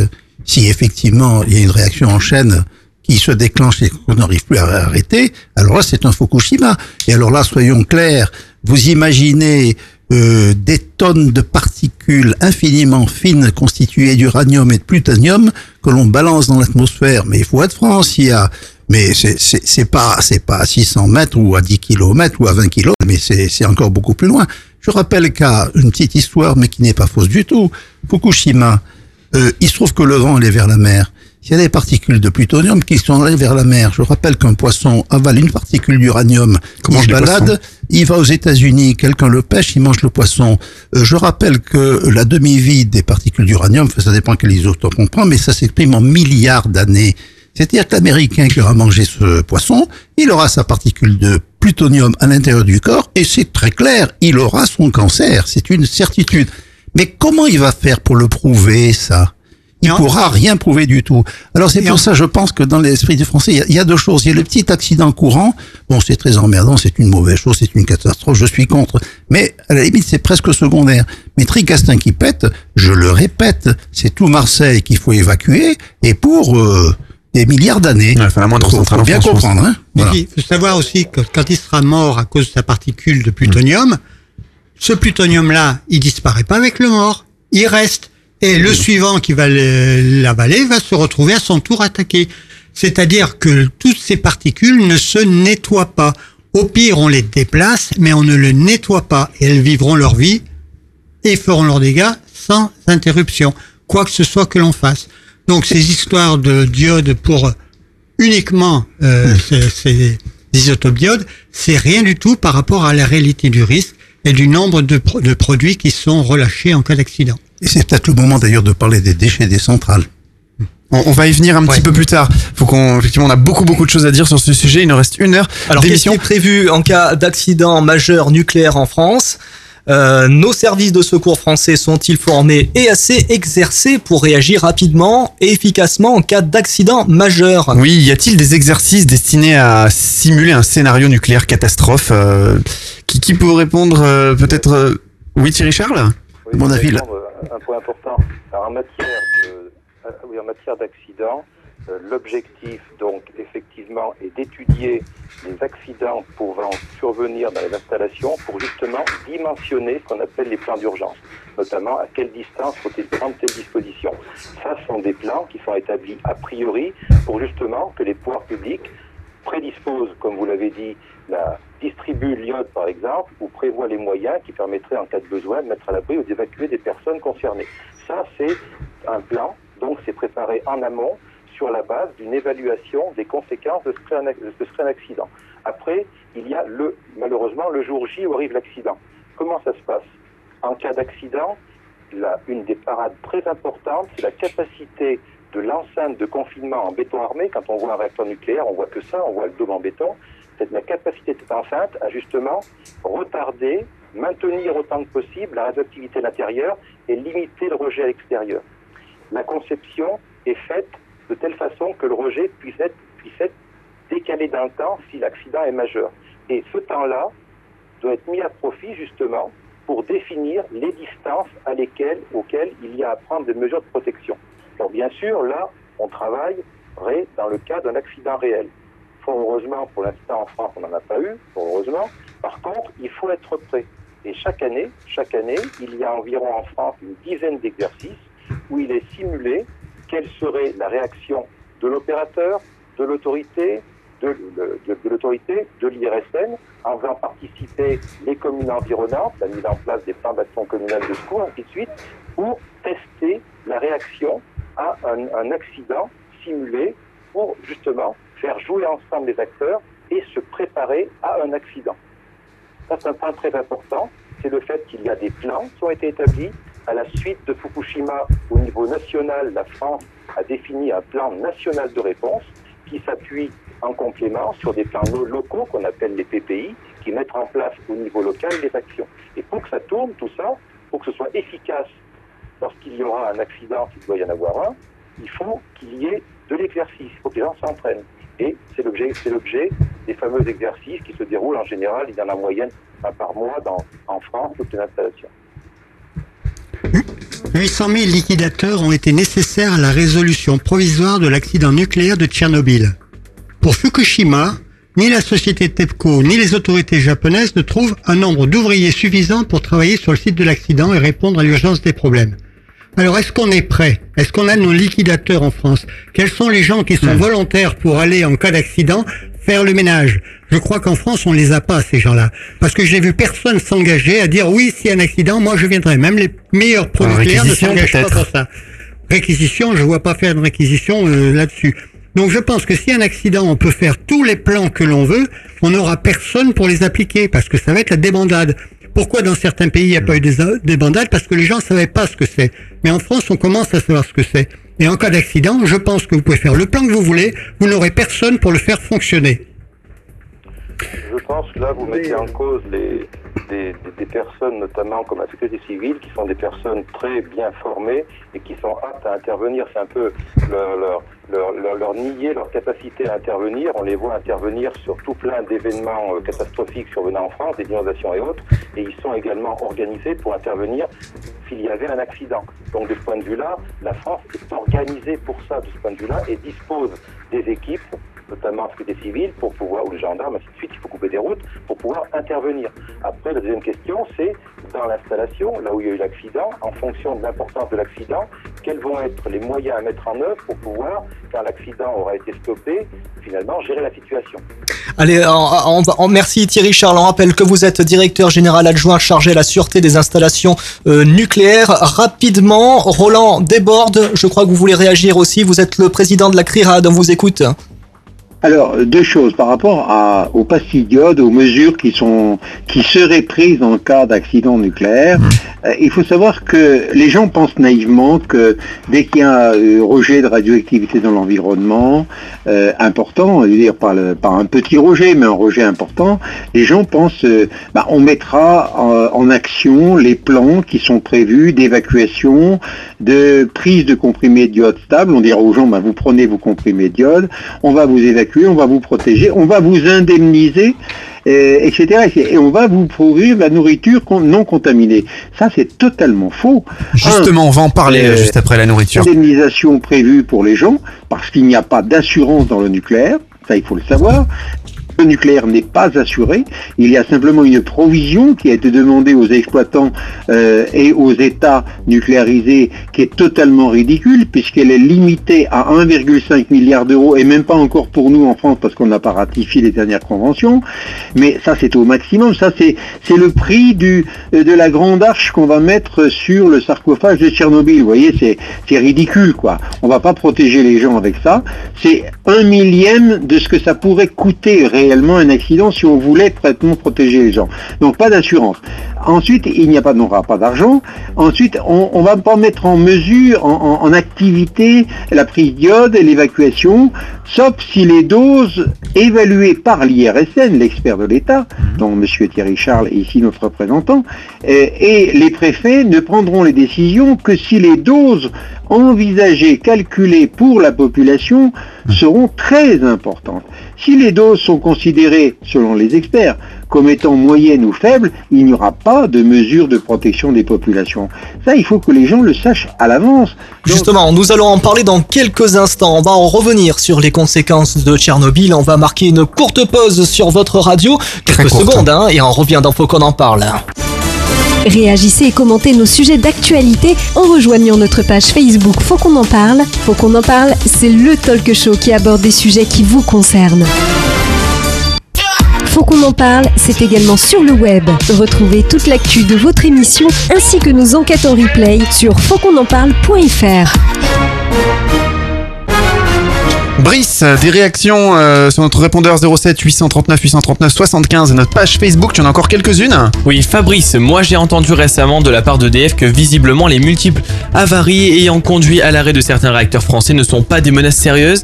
Alors dor- dormons tranquille, vraiment du foutage de gueule, nous prenons pas pour des idiots. Jacques, moi je dis tout va bien, circuler, il n'y a rien à voir. Le nuage s'est arrêté à la frontière française. Et euh, au niveau des réactions Facebook, donc Eric, j'aimerais qu'on fasse une réelle expertise sur les déchets des centrales qui ont soi-disant été retraités par des agences compétences ou pas. Et une petite dernière, Yannick, le nucléaire, la plus importante pollution terrestre, Ça rapporte tellement d'argent que l'on reste, que le reste, on s'en fout. Là, en France, nous avons l'escrologie, c'est interdit, tu payes une taxe et tout va bien.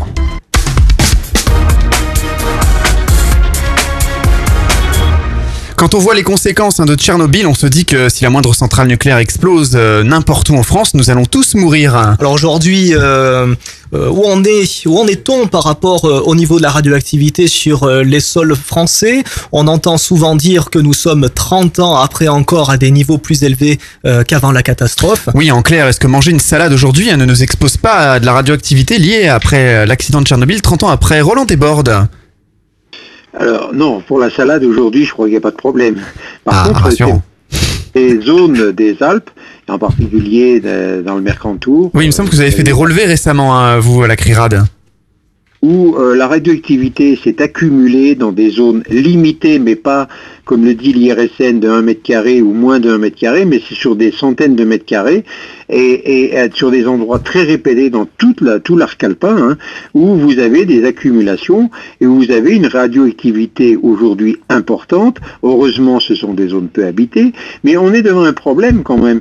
C'est que la Terre, analysée là, quand vous l'avez analysée au laboratoire, c'est un déchet radioactif.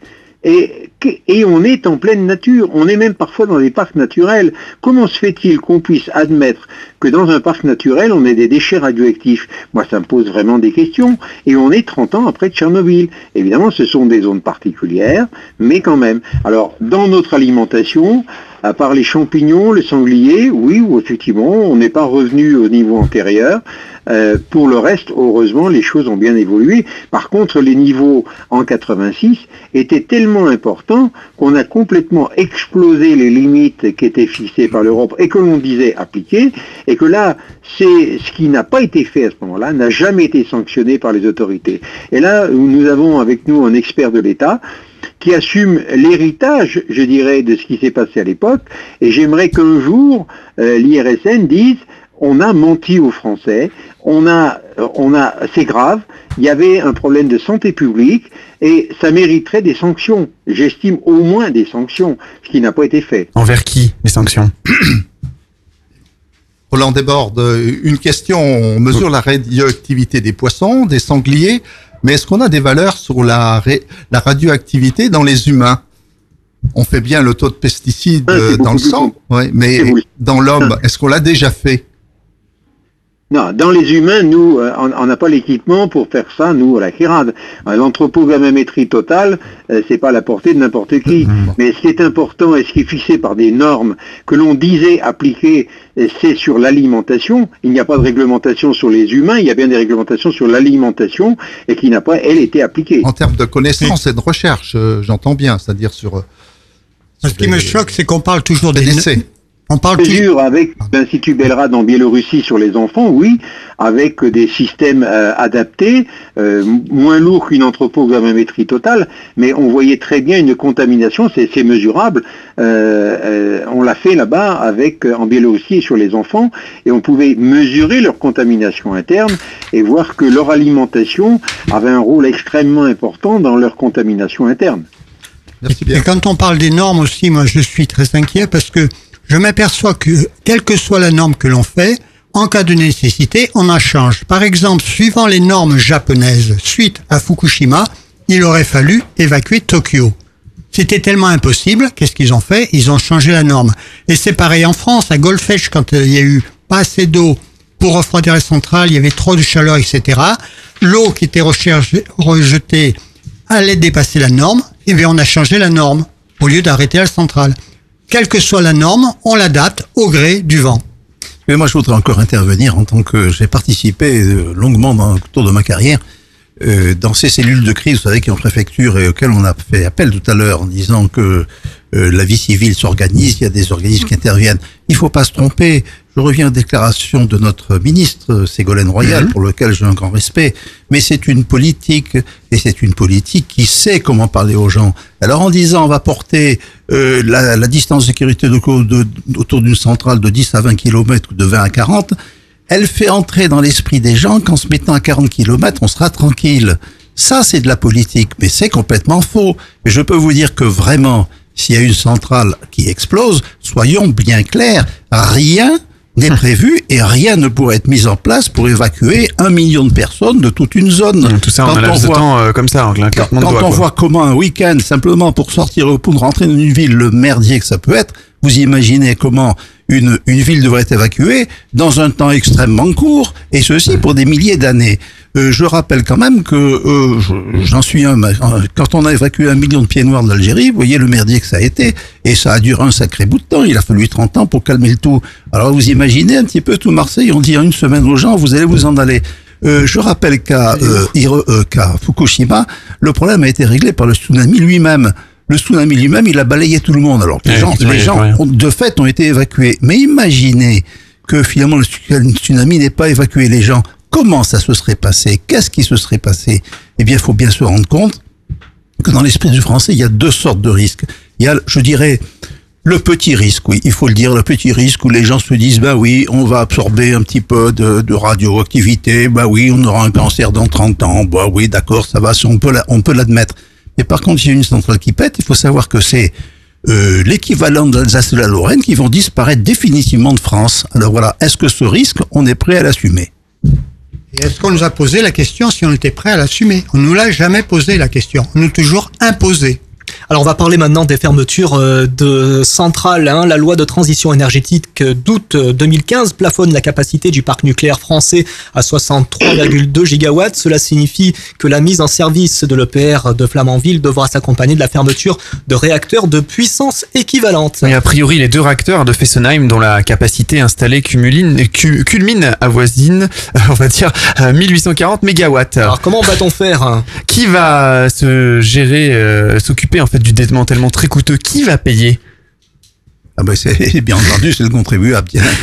Thierry Charles, sur le démantèlement peut-être euh, des centrales euh, Eh bien, en, en pratique, euh, le démantèlement, c'est le rôle de l'exploitant qui a exploité la centrale. hein. Parce qu'aujourd'hui, en fait, on parle pas trop de démantèlement, on parle même plutôt de grand carénage EDF, tout ça. On, met on essaie de mettre des milliards sur la table pour rafistoler un peu les centrales actuelles.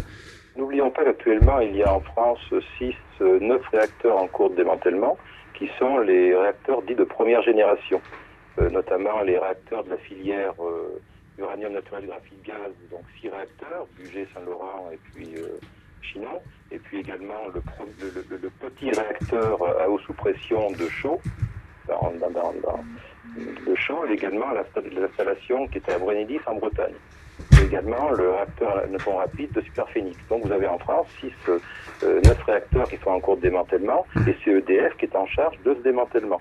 Et c'est EDF qui doit provisionner donc de l'argent pour pouvoir préparer le démantèlement. Donc euh, quand il y aura arrêt de réacteurs par, du parc actuel, EDF aura à mettre en œuvre les actions permettant de faire le démantèlement. Et qu'est-ce que ça veut dire arrêter un réacteur et le démanteler? La première opération qu'il y aura à faire, ça va être d'évacuer tout le combustible qui est présent dans le réacteur. On va le mettre où? On va l'évacuer où?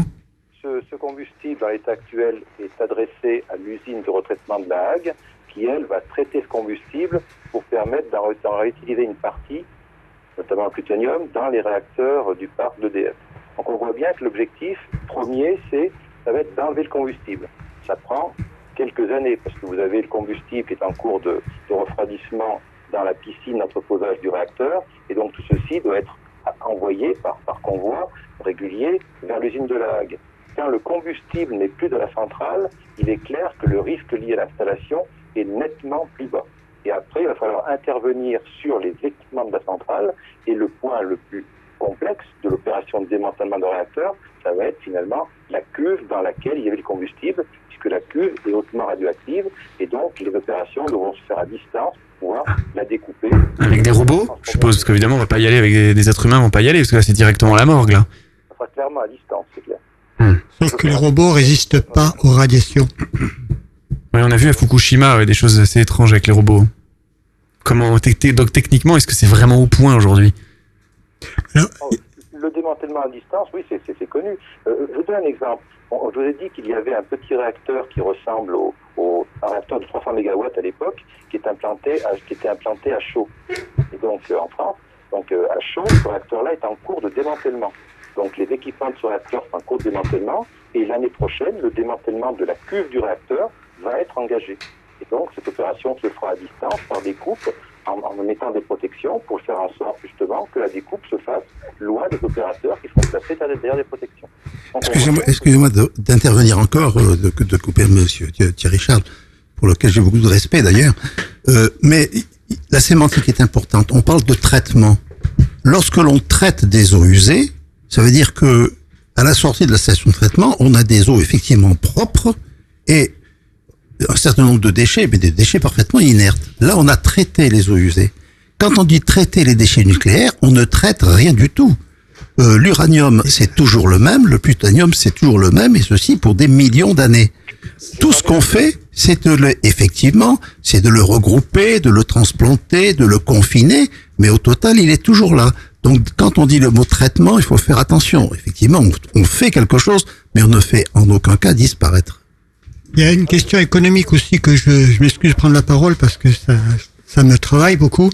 C'est qu'on nous dit EDF met de l'argent de côté pour ce traitement. Il y a un placement qui est fait. Quand je sais la difficulté financière d'EDF actuellement, je voudrais bien savoir s'ils n'ont pas puisé dans cet argent pour essayer de sauver l'entreprise. De même qu'Areva, dernièrement, vient de se séparer de la partie retraitement des centrales pour essayer de sauver les comptes. Parce que quand on met les deux ensemble, fabrication d'électricité, de l'énergie et faire tourner les centrales nucléaires et mettre traitement, on s'aperçoit que ce serait beaucoup moins rentable. Mais si on sépare les deux, la centrale devient rentable, on s'adresse aux contribuables, aux, aux clients, donc on peut vendre l'électricité, et le traitement devient rentable parce qu'on s'adresse aux contribuables, on s'adresse à l'État. D'une entreprise qui est en perte, on fait deux entreprises gagnantes. Et moi, cet aspect économique me gêne beaucoup. Normalement, le, ret- le retraitement devrait être fait par le pollueur et cet argent qui est mis de côté pour le démantèlement devrait y être. Mais comme on ne sait jamais, on n'a jamais terminé le démontage d'une centrale, on ne peut pas estimer le coût du démontage. La centrale de Brenly, c'est toujours pas démontée. Donc on sait pas faire. On va, Et- pas- on va- on va parler de, de hausse des prix euh, à l'instant, de d'EDF. Serait-elle réellement pour couvrir des frais d'entretien de centrales vieillissantes ou plutôt pour faire encore plus de profit? Ne jouerait-on pas avec la sécurité des Français à vouloir maintenir des centrales en fin de vie déjà bien amorties pour encore faire des profits malgré les risques d'accidents nucléaires? Pierre Custeau, votre avis sur cette question Alors la vie est extrêmement simple. Je vous rassure, EDF ne fait pas du tout de profit. Non, non, Euh, c'est- euh, EDF, euh, EDF est complètement dans le rouge. Euh, je vous rappelle Mhm. que euh, a été marié de force avec, Area et finalement c'est au fera aux contribuables d'aller rembourser la chose.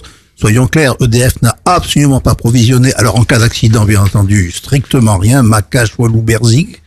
Euh, et puis après, euh, pour le reste, non, non, EDF est complètement en perte de vitesse. Et il faut savoir que le prix de l'électricité en France n'est pas défini par des réalités, par un calcul. Non, non, c'est un prix purement politique. Alors, je voudrais revenir quand même au grand responsable de tout ce gâchis. Mais le grand responsable, c'est nous-mêmes. Le, le contribuable, le consommateur veut plein d'électricité et qu'elle soit pas chère et toujours disponible.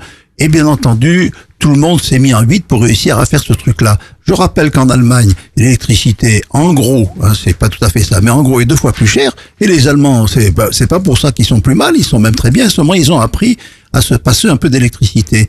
Alors, je rappelle que on peut défiler dans la rue en demandant la fermeture de Fessenheim, etc. Je rappelle que tout simplement, en faisant des économies toutes simples, mais vraiment, il suffit, quand on se douche, de faire un peu attention, d'utiliser moins d'eau chaude. Euh, il faut éviter quand même de faire euh, deux machines à laver par jour, alors que deux par semaine, c'est largement suffisant. J'ai un peu. Et ben simplement, en, en faisant ça, j'ai fait le calcul. En faisant ça, on impose la fermeture de deux, deux voire trois réacteurs. Il y a aussi plein d'autres solutions où tout simplement en devenant un peu plus économe, le français, sans changer son niveau de confort, pourra tout simplement contraindre EDF à fermer des réacteurs parce qu'il n'en aura plus besoin. Il pourra plus s'en servir. Ça servira à rien. Je rappelle aussi au passage que euh, si notre président euh, s'est engagé à fermer Fessenheim, c'est qu'il pensait que le, que le PR serait mis en route à, euh, avant la fin de son mandat. Ah oui, on en est de où, peau, ça, hein ça demande de peau, ça merdoit. Et euh, donc, euh, ben, effectivement, euh, il peut pas fermer Fessenheim parce qu'on a besoin d'électricité. Mais pourquoi a-t-on besoin d'électricité? Je peux vous le dire, pour une bonne partie en gaspillage. Alors, comment se passer des centrales Ça, on va en parler en seconde partie, Voilà. justement. Alors pour- pourquoi le gaspillage? Le gaspillage parce que On le va- on prix va en du parler. nucléaire n'est pas son véritable prix. Et quand EDF veut construire un EPR en Grande-Bretagne, il signe un contrat avec l'État de Grande-Bretagne pour vendre son électricité à 130 euros, alors qu'il dit le produire à 60 en France. Le véritable aurons- prix est de plus de 100 euros. Merci, nous aurons d'ici 8 minutes euh, le directeur général du projet international de recherche ITER, euh, Bernard Bigot. Il sera en direct euh, sur notre antenne hein, en duplex par téléphone. Nous allons dans quelques instants aborder euh, la deuxième partie de cette émission consacrée aux énergies renouvelables et aux transitions énergétiques. Question d'actu, Olivier sur internet sur la page Faut qu'on en parle pose cette question. Justement, on en a parlé dans le sommaire cette émission. On va parler quelques minutes de cette mobilisation sur euh, la loi travail, la loi El Khomri. Sur 19 centrales, 12 ont procédé il y a quelques jours à des baisses de production. Euh, si le mouvement s'intensifie, doit-on craindre des coupures de courant? On peut poser cette question par exemple à Roland Desbordes, président de la CRIRAD. On vous écoute. Oui, je voulais intervenir sur le démantèlement, parce que euh, le démantèlement, on parle de technique, mais c'est d'abord des déchets, le démantèlement. La technique, elle est loin d'être simple, comme Thierry Charles euh, semble le dire. C'est facile. Non, c'est pas facile. Moi, j'ai rencontré des tas d'ingénieurs qui travaillent à Superphénix, et je peux vous dire que il est, Superphénix est en démantèlement depuis 1997, vous vous rendez compte, depuis 20 ans, et on vient juste de finir de liquider, de, de neutraliser le sodium.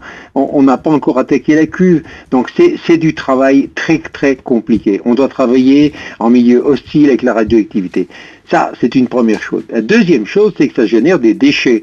Et malheureusement, il n'y a pas que des centrales nucléaires à démanteler. Il y a aussi toutes les usines euh, qui servent à fabriquer le combustible, à le retraiter, etc. Et là, on a vu les problèmes, par exemple, de l'usine de la Hague, UP400, euh, quand on l'a arrêté. Aujourd'hui, on est confronté dans la vallée du Rhône, ça devrait vous concerner, là, euh, tous les gens qui sont à l'écoute. Oui, sur Valence aussi, on nous écoute hein, sur le 107.4 là-bas. Odif est une installation nucléaire gigantesque qui a été construite euh, dans les années 70 avec l'argent du Shah d'Iran et qui a, été arrêtée il y a deux ans. Et euh, là, euh, c'est pour l'enrichissement d'uranium. le le démantèlement devrait commencer dès l'année prochaine. Et là, on a 150 000 tonnes de ferraille. C'est-à-dire 15 tours Eiffel, ça vous donne une petite idée, ça, ça parle mieux. Environ 200 000 tonnes de béton légèrement radioactif. Pas banal, mais légèrement radioactif. Qu'est-ce qu'on en fait? Eh bien, ce qui est simplement envisagé par les syndicats de Areva, puisque ça dépend de Areva, euh, et éventuellement Areva sera évidemment preneur, ce serait de les recycler dans le domaine public. C'est-à-dire que demain, votre, euh, votre voiture, euh, votre maison, euh, puisse se retrouver de la radioactivité ajoutée par les déchets que l'on aura dilués dans notre environnement. Évidemment, Sans le savoir en plus, puisqu'on s'en rend pas compte. hein. On ressent pas la radioactivité. Envisager ça. C'est pour ça qu'on ne va pas laisser faire les choses. On en parle déjà maintenant parce que la menace, elle est très sérieuse. Elle a déjà eu lieu plusieurs fois. Nous avons réussi à la contenir, cette possibilité de retrouver cette radioactivité dans l'environnement. Et le démantèlement, pour nous, c'est le grand risque, c'est de voir disperser des déchets radioactifs partout. Alors excusez-moi, il nous, il nous reste quelques minutes avant d'aborder cette seconde partie. On n'a pas répondu à la question de l'auditeur à l'instant concernant euh, ces baisses de production euh, si le mouvement s'intensifie. Parce qu'on voit que sur le, le- la RTE, la production ne baisse pas autour des 40 000 mégawatts hein, en ce moment. euh, soit il y a des euh, baisses. so- so- soyons bien clairs, tous les réseaux électriques des différents pays, notamment européens, sont bien entendu interconnectés. Et il faut savoir que, bien entendu, la France euh, vend du, du, de l'électricité aux autres pays, mais elle en achète aussi. Euh, Je rappelle que comme une centrale, on peut difficilement accélérer et ralentir. Euh, quand on euh, quand on est en période creuse, on sait plus que foutre de notre courante, donc on le fourgue un peu aux petits camarades. C'est c'est un petit peu plus compliqué que ça, mais il faut savoir qu'on est complètement interconnecté. Donc si on ralentit les centrales françaises, eh ben tout simplement on va aller acheter du courant aux autres. On le paiera bien entendu extrêmement cher, c'est-à-dire que l'addition, eh bien entendu, c'est euh, le contribuable ou le consommateur, si vous voulez, enfin ça revient à peu près au même, qui vont le payer. Voilà, autrement dit, non, il y aura pas, euh, il y aura pas de coupure d'électricité. Je parle bien entendu dû à la, baisse de production des centrales. Maintenant, après, faut pas oublier que quand on a produit des kilowattheures dans la centrale, après le kilowattheure, il faut le transporter. Ça aussi, c'est un autre problème des centrales. Les centrales, c'est quelque chose de très concentré. Après, il faut transporter du courant sur 300, 400 kilomètres. Ça, c'est très difficile à faire. Et alors là, dans le transport du courant, il peut y avoir d'autres incidents, mais qui n'ont plus rien à voir avec les centrales nucléaires. Nous allons devoir aborder cette seconde partie et euh, nous allons nous quitter avec Thierry Charles. Thierry, directeur général adjoint chargé de la sûreté euh, des installations nucléaires à euh, l'IRSN. Merci. Merci beaucoup, monsieur Charles, pour votre participation. Je vous en prie. Merci, au plaisir. Merci beaucoup. Au revoir. Au revoir. On va garder, du, coup, on a encore Roland Desbordes qui va être en ligne sur cette seconde partie. On va essayer de se poser euh, les questions euh, sur les énergies renouvelables, la transition énergétique. Peut-on se parler, peut-on se passer du nucléaire? Et on va euh, donc euh, accueillir d'ici quelques minutes Bernard Bigot, donc on l'a dit, qui est le directeur d'ITER. On fait une courte pause pour qu'on puisse le contacter. Et nous sommes en direct. hein, C'est votre émission, c'est faux qu'on en parle, votre magazine qui aborde des sujets qui vous concernent. On revient dans quelques instants. J'ai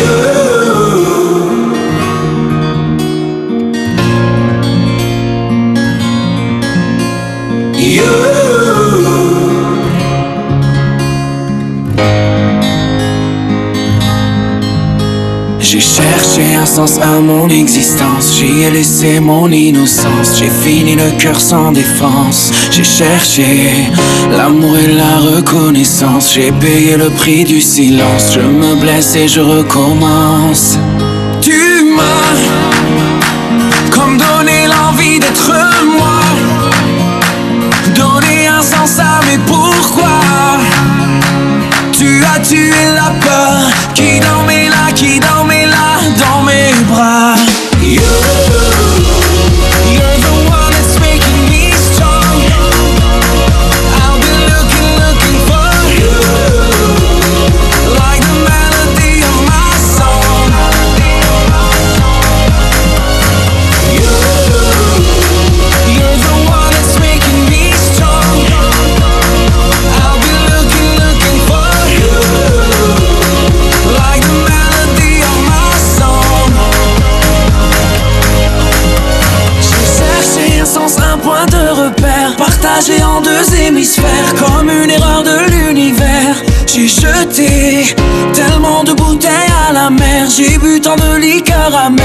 j'en ai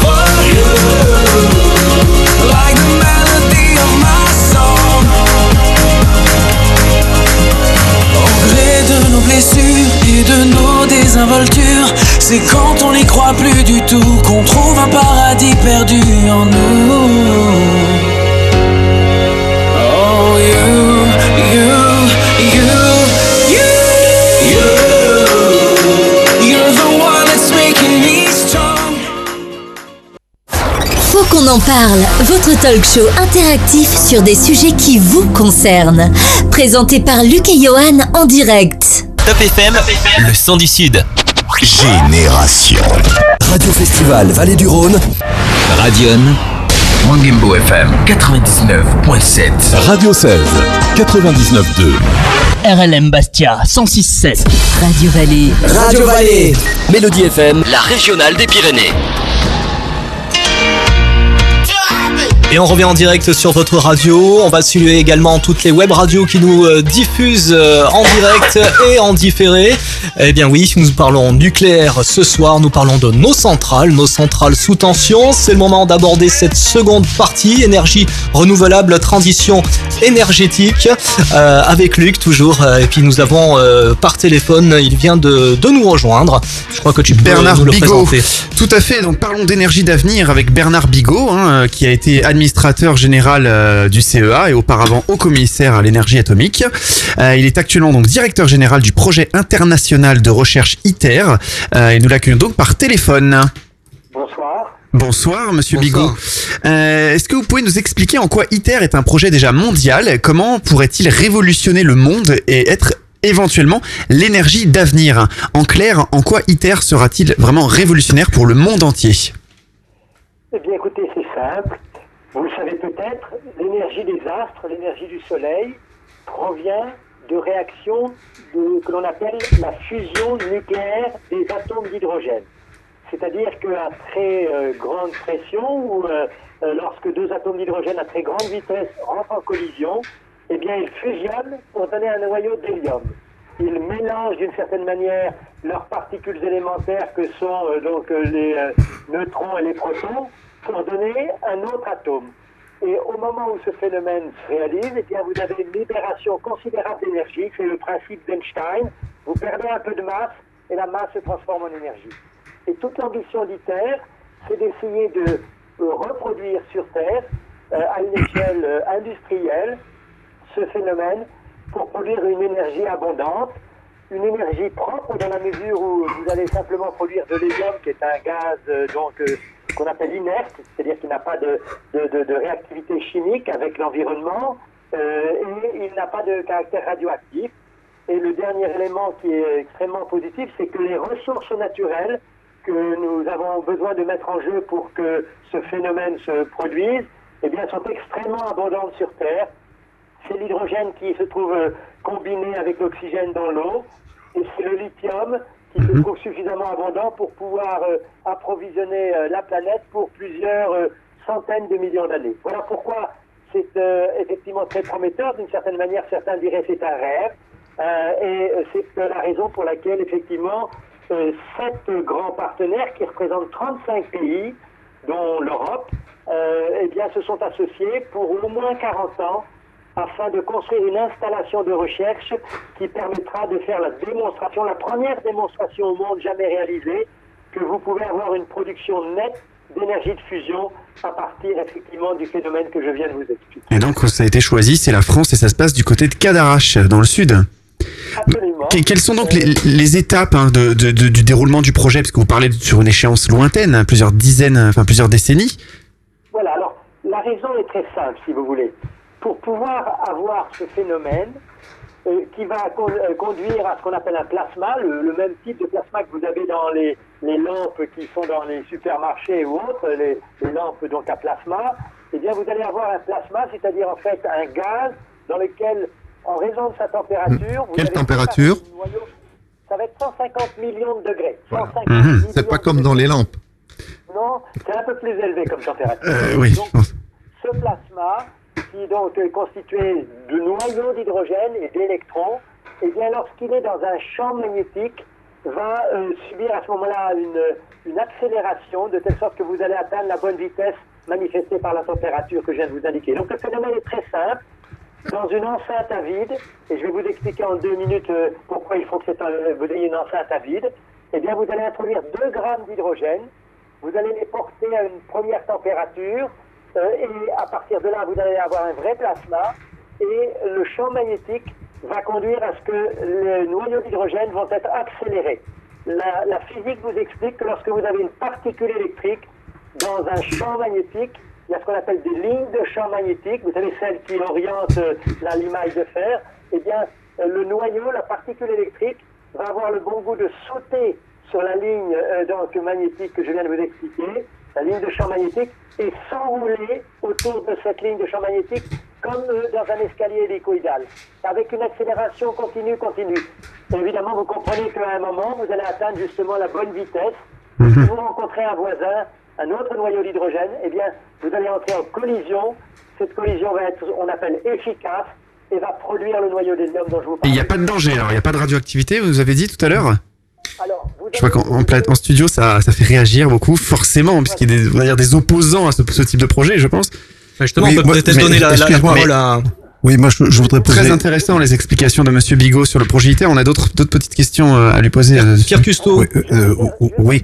oui. Oui, bien sûr, vous allez produire des rayonnements. Mhm. Lorsque vous faites rentrer en collision un noyau de deutérium et un noyau de tritium, qui sont deux isotopes Mhm. de l'hydrogène, vous allez produire un noyau d'hélium qui va partir avec une certaine vitesse et vous allez produire un neutron.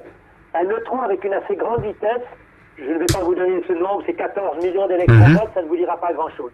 Et ce neutron, lorsqu'il rentre en collision effectivement avec une paroi, bien d'abord il va échauffer la paroi dans la majorité des cas, mais il est possible qu'à ce moment-là il rencontre d'autres atomes avec lesquels euh, il a une certaine affinité et il peut produire quelques atomes radioactifs. Voilà. Donc il y a bien effectivement de la radioactivité qui va être induite euh, au-delà de ce neutron. Euh, il est clair qu'un neutron de la vitesse dont je viens de vous parler, il ne faut pas qu'il y ait euh, un organisme vivant à proximité. Évidemment, ce serait destructeur. Donc, Merci. Une réaction de, de, de la part de Pierre Custo du collectif Sortir du nucléaire. Oui, euh, je- je- j'ai bien compris enfin, vos, vos explications. Cela dit, si j'ai bien compris aussi, on est simplement en train de fabriquer euh, une sorte de mini-centrale. Euh, qui... Un mini-soleil en fait. Hein. Voilà. Euh, on Avec est en- une on énergie est en train euh, de- énorme. Oui, on est en train de fabriquer une mini-centrale. Attendez, cette mini-centrale, euh, pour l'instant, elle ne fonctionne pas. Quand elle sera réalisée, qu'elle fonctionnera, peut-être d'ici quelques dizaines d'années, Hmm. à ce moment-là, on aura une mini-centrale. Dans l'hypothèse où ça fonctionne, je vais y revenir. Après, il faudra transformer cette mini-centrale en vraie centrale. Et après, quand on a transformé cette mini-centrale en vraie centrale, il faudra en persemer le territoire. C'est-à-dire que si tout va bien, si on a ça dans un siècle, ça sera déjà pas mal. Et je voudrais terminer mon intervention par une question. Au fait, en ce qui concerne le rendement, dans ce genre de machine, en fait, on rentre du courant euh, et puis au bout d'un certain temps, il en ressort. Si j'ai bien compris, actuellement, le rendement est inférieur à 1. Où, euh, où en est-on actuellement?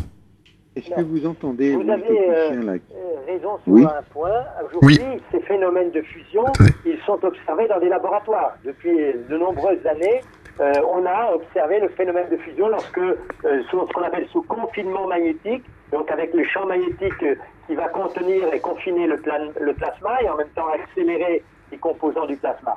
Donc aujourd'hui, parce qu'on n'a que des installations de petite taille, à ce moment-là, effectivement, le rendement est ce qu'on pourrait appeler négatif. C'est-à-dire je suis obligé d'apporter plus d'énergie pour chauffer le plasma que je n'en récupère.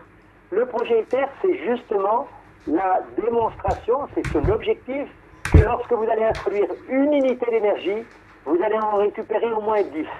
Voilà. Donc, c'est ce qu'on appelle un solde net de production d'énergie. Ça, c'est tout à fait possible. Alors, pourquoi vous mentionnez qu'effectivement ça prend du temps? Le premier plasma, il est prévu en 2025, dans deux ans maintenant. Voilà. Donc, c'est pas une échéance de temps éternel. Si l'on songe qu'une fois qu'on aura fait cette démonstration, à ce moment-là, on a éventuellement à sa disposition une technologie qui peut produire une quantité massive, abondante, avec des matériaux largement dispersés, distribués dans le monde, c'est-à-dire qu'il n'y a pas de risque de conflit d'appropriation des ressources naturelles, donc pour des centaines de millions d'années. Donc ça vaut, de mon point de vue, le coup d'essayer de faire cette démonstration. Est-ce que vous avez le tritium pour amorcer la, la réaction Pardon, Est-ce que vous avez le tritium Oui, alors, le tritium, aujourd'hui, effectivement, euh, il n'est pas euh, abondant disponible. Comme je l'ai expliqué, la matière euh, la- naturelle qui euh, permet la réaction, c'est pas le tritium, Oui, c'est le lithium. Le lithium et le deutérium.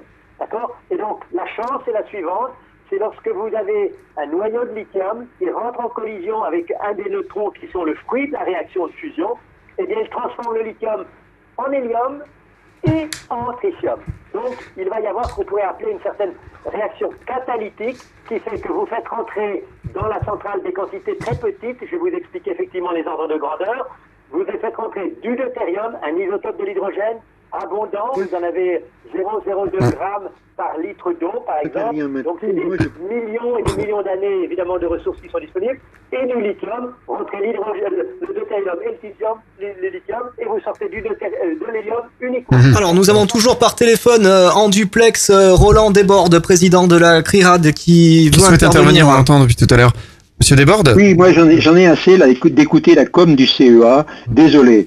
Euh, ITER, ça se trouve sur tous les communiqués sur Internet pour raconter tout ça. Alors, un, deux, euh, un d'abord, euh, quand Monsieur Bernard Bigot parle d'une lampe à plasma et que le plasma de, de ITER c'est comme celui qu'on trouve sur une lampe à plasma d'un supermarché, là je suis désolé, c'est du n'importe quoi. Ça c'est vraiment du n'importe quoi, c'est pas de la science. Deux, euh, la fusion nucléaire, ça existe, c'est dans le Soleil. Et dans le Soleil, c'est à plusieurs années-lumière, enfin pas des années-lumière, à une distance suffisante de nous pour qu'on n'en ait pas à gérer les déchets et, et les risques. Alors, on sait très bien qu'il y a des risques à ITER. Les plasmas, on a beaucoup de questions sur les plasmas, sur l'instabilité des plasmas. On sait que ça va générer des déchets, rien que par la structure externe, pas par le combustible, mais par la structure externe, qui va être hautement radioactive, qui va bien falloir remplacer. Et puis, et puis, il y a euh, comment on fait de l'électricité derrière, ça a été soulevé. Quand on part euh, d'une centrale nucléaire aujourd'hui, on part de 300 degrés. Bon, faire de la vapeur d'eau, faire tourner une turbine, euh, un alternateur, ça on sait faire, c'est en gros la machine à vapeur. Là, euh, je suis désolé, on est très loin de fabriquer de l'électricité avec. Alors il faut arrêter de vendre des mirages. Moi, j'estime qu'aujourd'hui, on a d'autres urgences sur la planète que aller chercher euh, des trucs aussi invraisemblables et aussi incertains que ITER. On a des progrès, des marges de progrès énormes sur des énergies alternatives, certes comme le Soleil, par exemple, euh, qui est basé sur la fusion thermonucléaire, mais qui, elle, ne nous pose aucun problème, mais euh, pour euh, fabriquer, pour la récupérer, cette énergie-là, nous, on en a, on en a mille fois plus qu'on en a besoin. On en reçoit tous les jours mille fois plus qu'on en a besoin sur Terre. Alors pourquoi vouloir prétendre aller faire le Soleil sur Terre? Là, Pourquoi on est faire dans compliqué quand on peut faire simple Peut-être si ça nous pète pas. On n'arrive pas à transformer toute l'énergie solaire.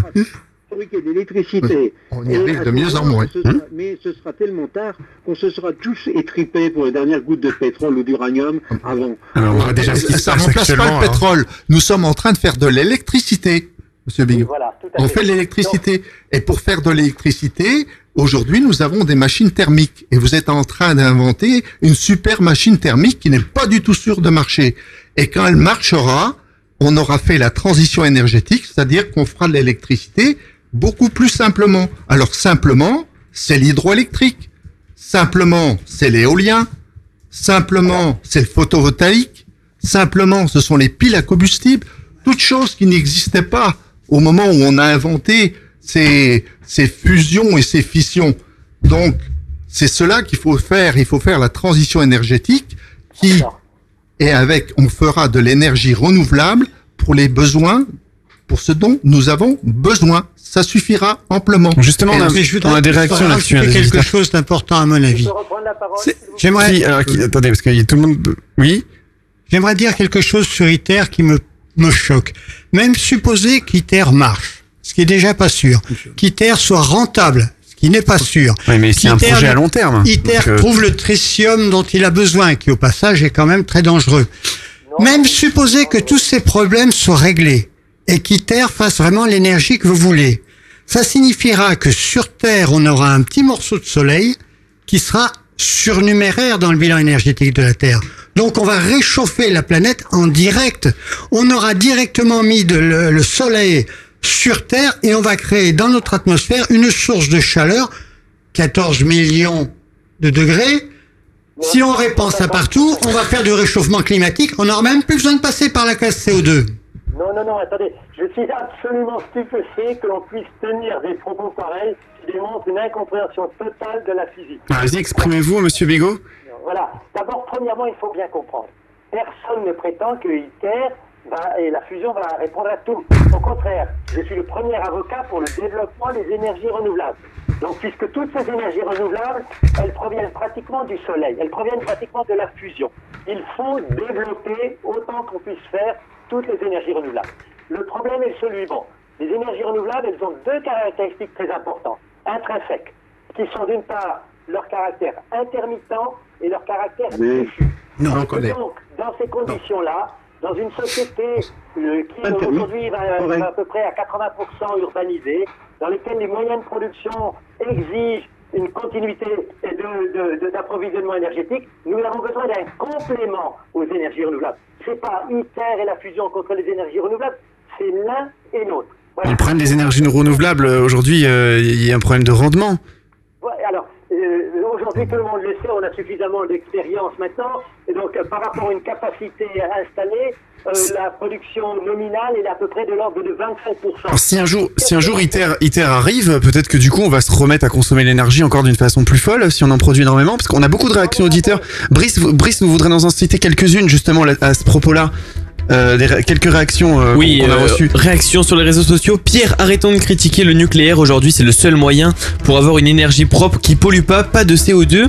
Essayons de sécuriser un maximum et croyons en l'avenir et des projets comme ITER qui pourraient révolutionner l'humanité pour toujours avec une énergie à volonté en toute sécurité. Et on a également Fabrice qui nous dit que ITER c'est la seule alternative à long terme qui pollue euh, pas.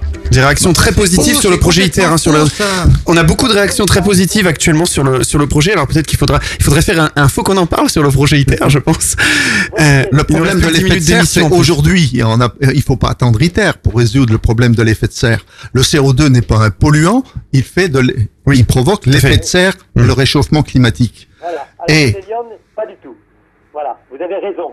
Et alors qu'une centrale de 1000 mégawatts consomme 10 millions, 10 millions de tonnes de charbon par an, alors que On va l'hiver, parler d'énergie renouvelable, c'est-à-dire de d'hydroélectricité, d'éolien, de photovoltaïque et de piles à combustible. Si, mais le problème c'est le rendement. Actuellement, il faudrait peut-être travailler sur les rendements des, des panneaux photovoltaïques, par exemple, pour augmenter les rendements. Ils sont en train d'augmenter. Si on arrive Nous à inventer un fait- panneau à 90% de rendement, ça serait super au lieu d'un truc à 15 ou 17%. Mais si vous connaissez le scénario de Negawatt ou celui qui a été Hmm. fait par Acte Energy, vous verriez que si on installe suffisamment d'éoliennes, à peu près 2000 éoliennes en, en PACA pour notre région, et des panneaux photovoltaïques sur les toits et sur les supermarchés, les parkings, etc. D'ailleurs, en Allemagne, il faut dire que ils ont commencé, ils ont autant de photovoltaïques sur les toits des particuliers que dans des centrales au sol. Donc, en développant ces énergies-là jusqu'en l'an 2050, on sera surproducteur dans notre région d'électricité renouvelable. Parce que nous avons la chance d'avoir du soleil et du vent. Ouais, donc en fait, Ça, euh, possible. pour vous, en fait, il faudrait qu'on arrive à un mode de production d'énergie au plus proche des consommateurs, plutôt que de développer des, des, des nouveaux réacteurs. Tout à type fait. Moi, j'ai une question quand même à poser à Bernard Bigot aussi. Euh, comment on peut être sûr que ce sera beaucoup plus sécurisé que les centrales nucléaires actuelles? Alors là, il y a euh, quelque chose qui est très certain, qui est le suivant. Vous avez 2 grammes de combustible à l'intérieur de la réaction, de, de l'enceinte à vide du réacteur. Si on enlève le, le- si on si on enlève le combustible, tout s'arrête d'un coup, c'est ça hein? Absolument. S'il y a le moindre problème, donc ça s'arrête tout de suite, parce que le confinement n'est plus assuré, parce qu'effectivement vous avez d'autres atomes qui sont à l'intérieur qui vont rentrer en collision. Donc, Parce qu'une centrale nucléaire actuelle, on peut pas arrêter comme ça une production, un réacteur, on peut pas le stopper. Ça dépend à quel moment. Voilà, dans un réacteur actuel, vous avez, en disant, entre 140 et 200 tonnes de combustible qui sont très chauds et qui vont encore chauffer plus lorsque Hmm. vous allez arrêter effectivement le- la circulation d'eau. Là, il n'y a aucun risque à cet égard. Je voudrais juste en répondre à ce monsieur qui est, est très intéressant à dire, mais pourquoi on n'utilise pas mieux les énergies renouvelables? Il y en a. L'expérience allemande est très parlante, monsieur. Aujourd'hui, ils ont 70 gigawatts donc de puissance euh, éolienne plus solaire installée, c'est-à-dire plus que la totalité du parc électronucléaire français.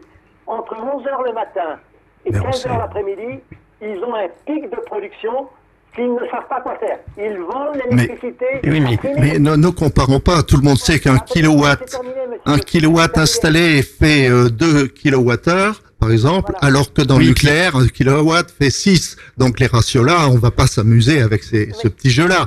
Euh, tout ce qu'on peut savoir, c'est qu'au mois de mai, ce mois-ci, au Portugal, pendant 4 jours, les énergies renouvelables ont produit la totalité de l'électricité Ouais, mais moi, j'ai une consommée au question, c'est par exemple comment, comment, on fait par exemple l'hiver là où la demande en énergie Et- est plus forte, sont- euh, le solaire euh, apporte moins.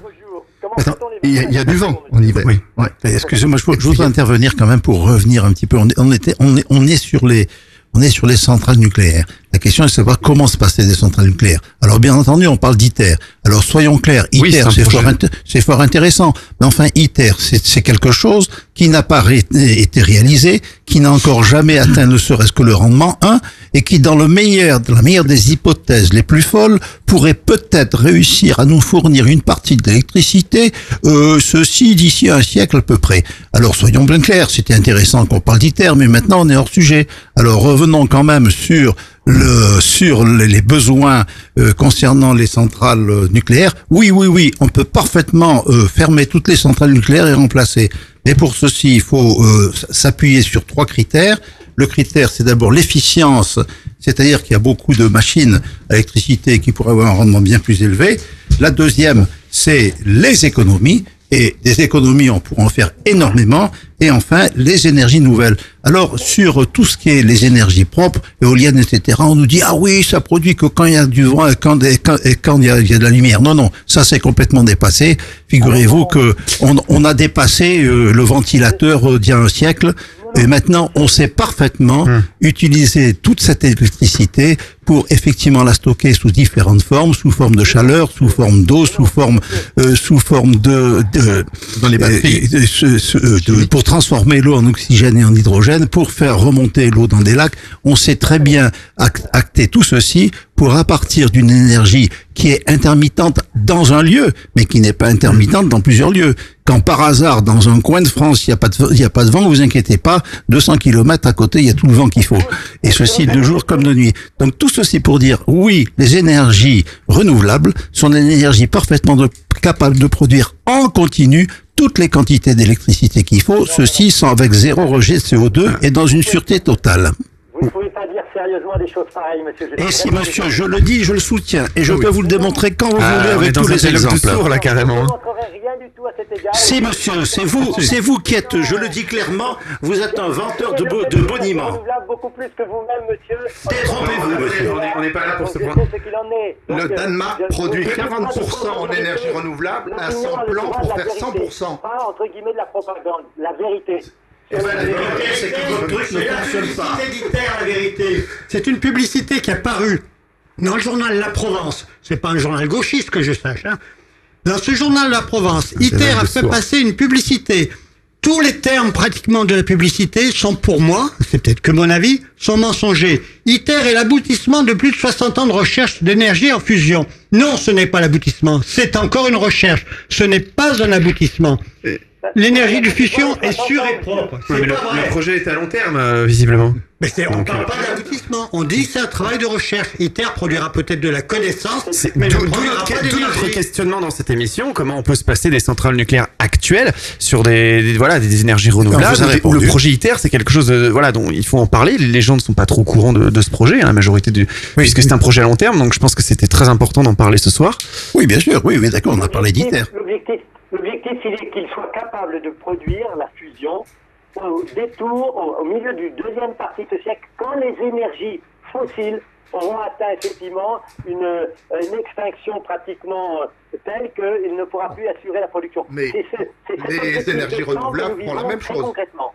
Il faut, il faudrait. il Par faut- contre, siècle, plutôt C'est au cours de ce siècle vous- que vous devrez voir, pas vous, pas moi, parce que je suis d'un âge un peu trop avancé, mais que l'humanité devrait voir effectivement la production réelle, industrielle d'énergie de fusion.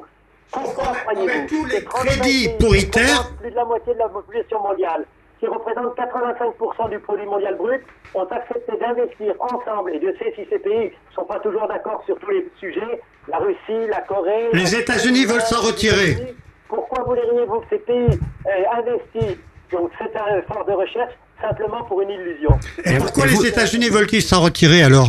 Et vous savez très bien que tous ces pays, effectivement, en- quand ils voient l'explosion des coûts, ils commencent à penser sérieusement à se retirer de cette affaire. ça tombe, ça tombe très mal parce que monsieur aujourd'hui même, les États-Unis par le Congrès américain vient de réaffirmer sa volonté d'être partenaire de ITER.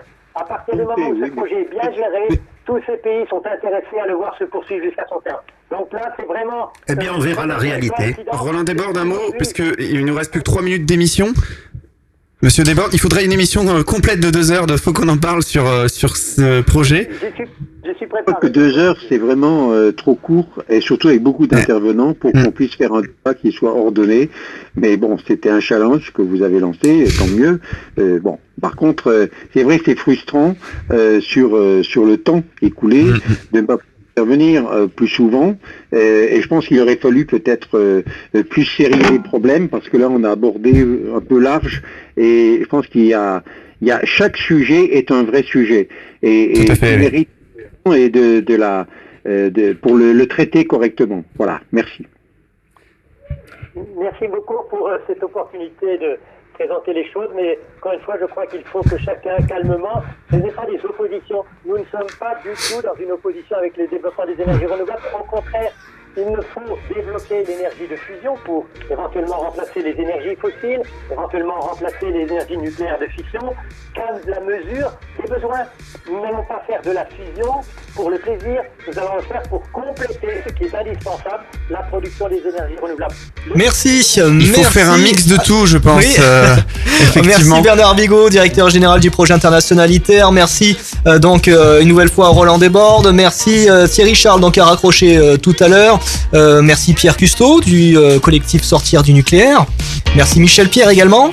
Hein, vice-président de l'Union départementale de la sauvegarde de la vie, de la nature et de l'environnement. Alain Persa, aussi membre de la coopérative euh, d'Europe Écologie Les Verts. Merci à toutes, tous, euh, toutes et à tous. hein, Merci à. Brice, notre community manager, pour avoir Oui, recueilli 12 heures, c'était effectivement court. euh, voilà, c'est toujours pareil. Le débat continue. Le débat continue. Il peut continuer sur notre répondeur sur la page Facebook. Faut qu'on en parle. Effectivement, si vous souhaitez qu'on souhaite qu'on développe un sujet euh, plus plus en détail, Voilà, euh, on va se n'hésitez pas à nous retrouver euh, aussi euh, bien, dans quelques temps pour un- une nouvelle enquête de Faut qu'on en Mhm. parle. Vous aurez toutes les infos d'ici quelques jours ainsi que le podcast de cette émission. Merci à toutes et à tous d'avoir été une nouvelle fois très nombreux à nous suivre sur euh, votre radio et sur vos web radios. Euh, on vous embrasse, passez un bon moment et puis la suite de votre programme sur votre radio c'est tout de suite. Salut, bye bye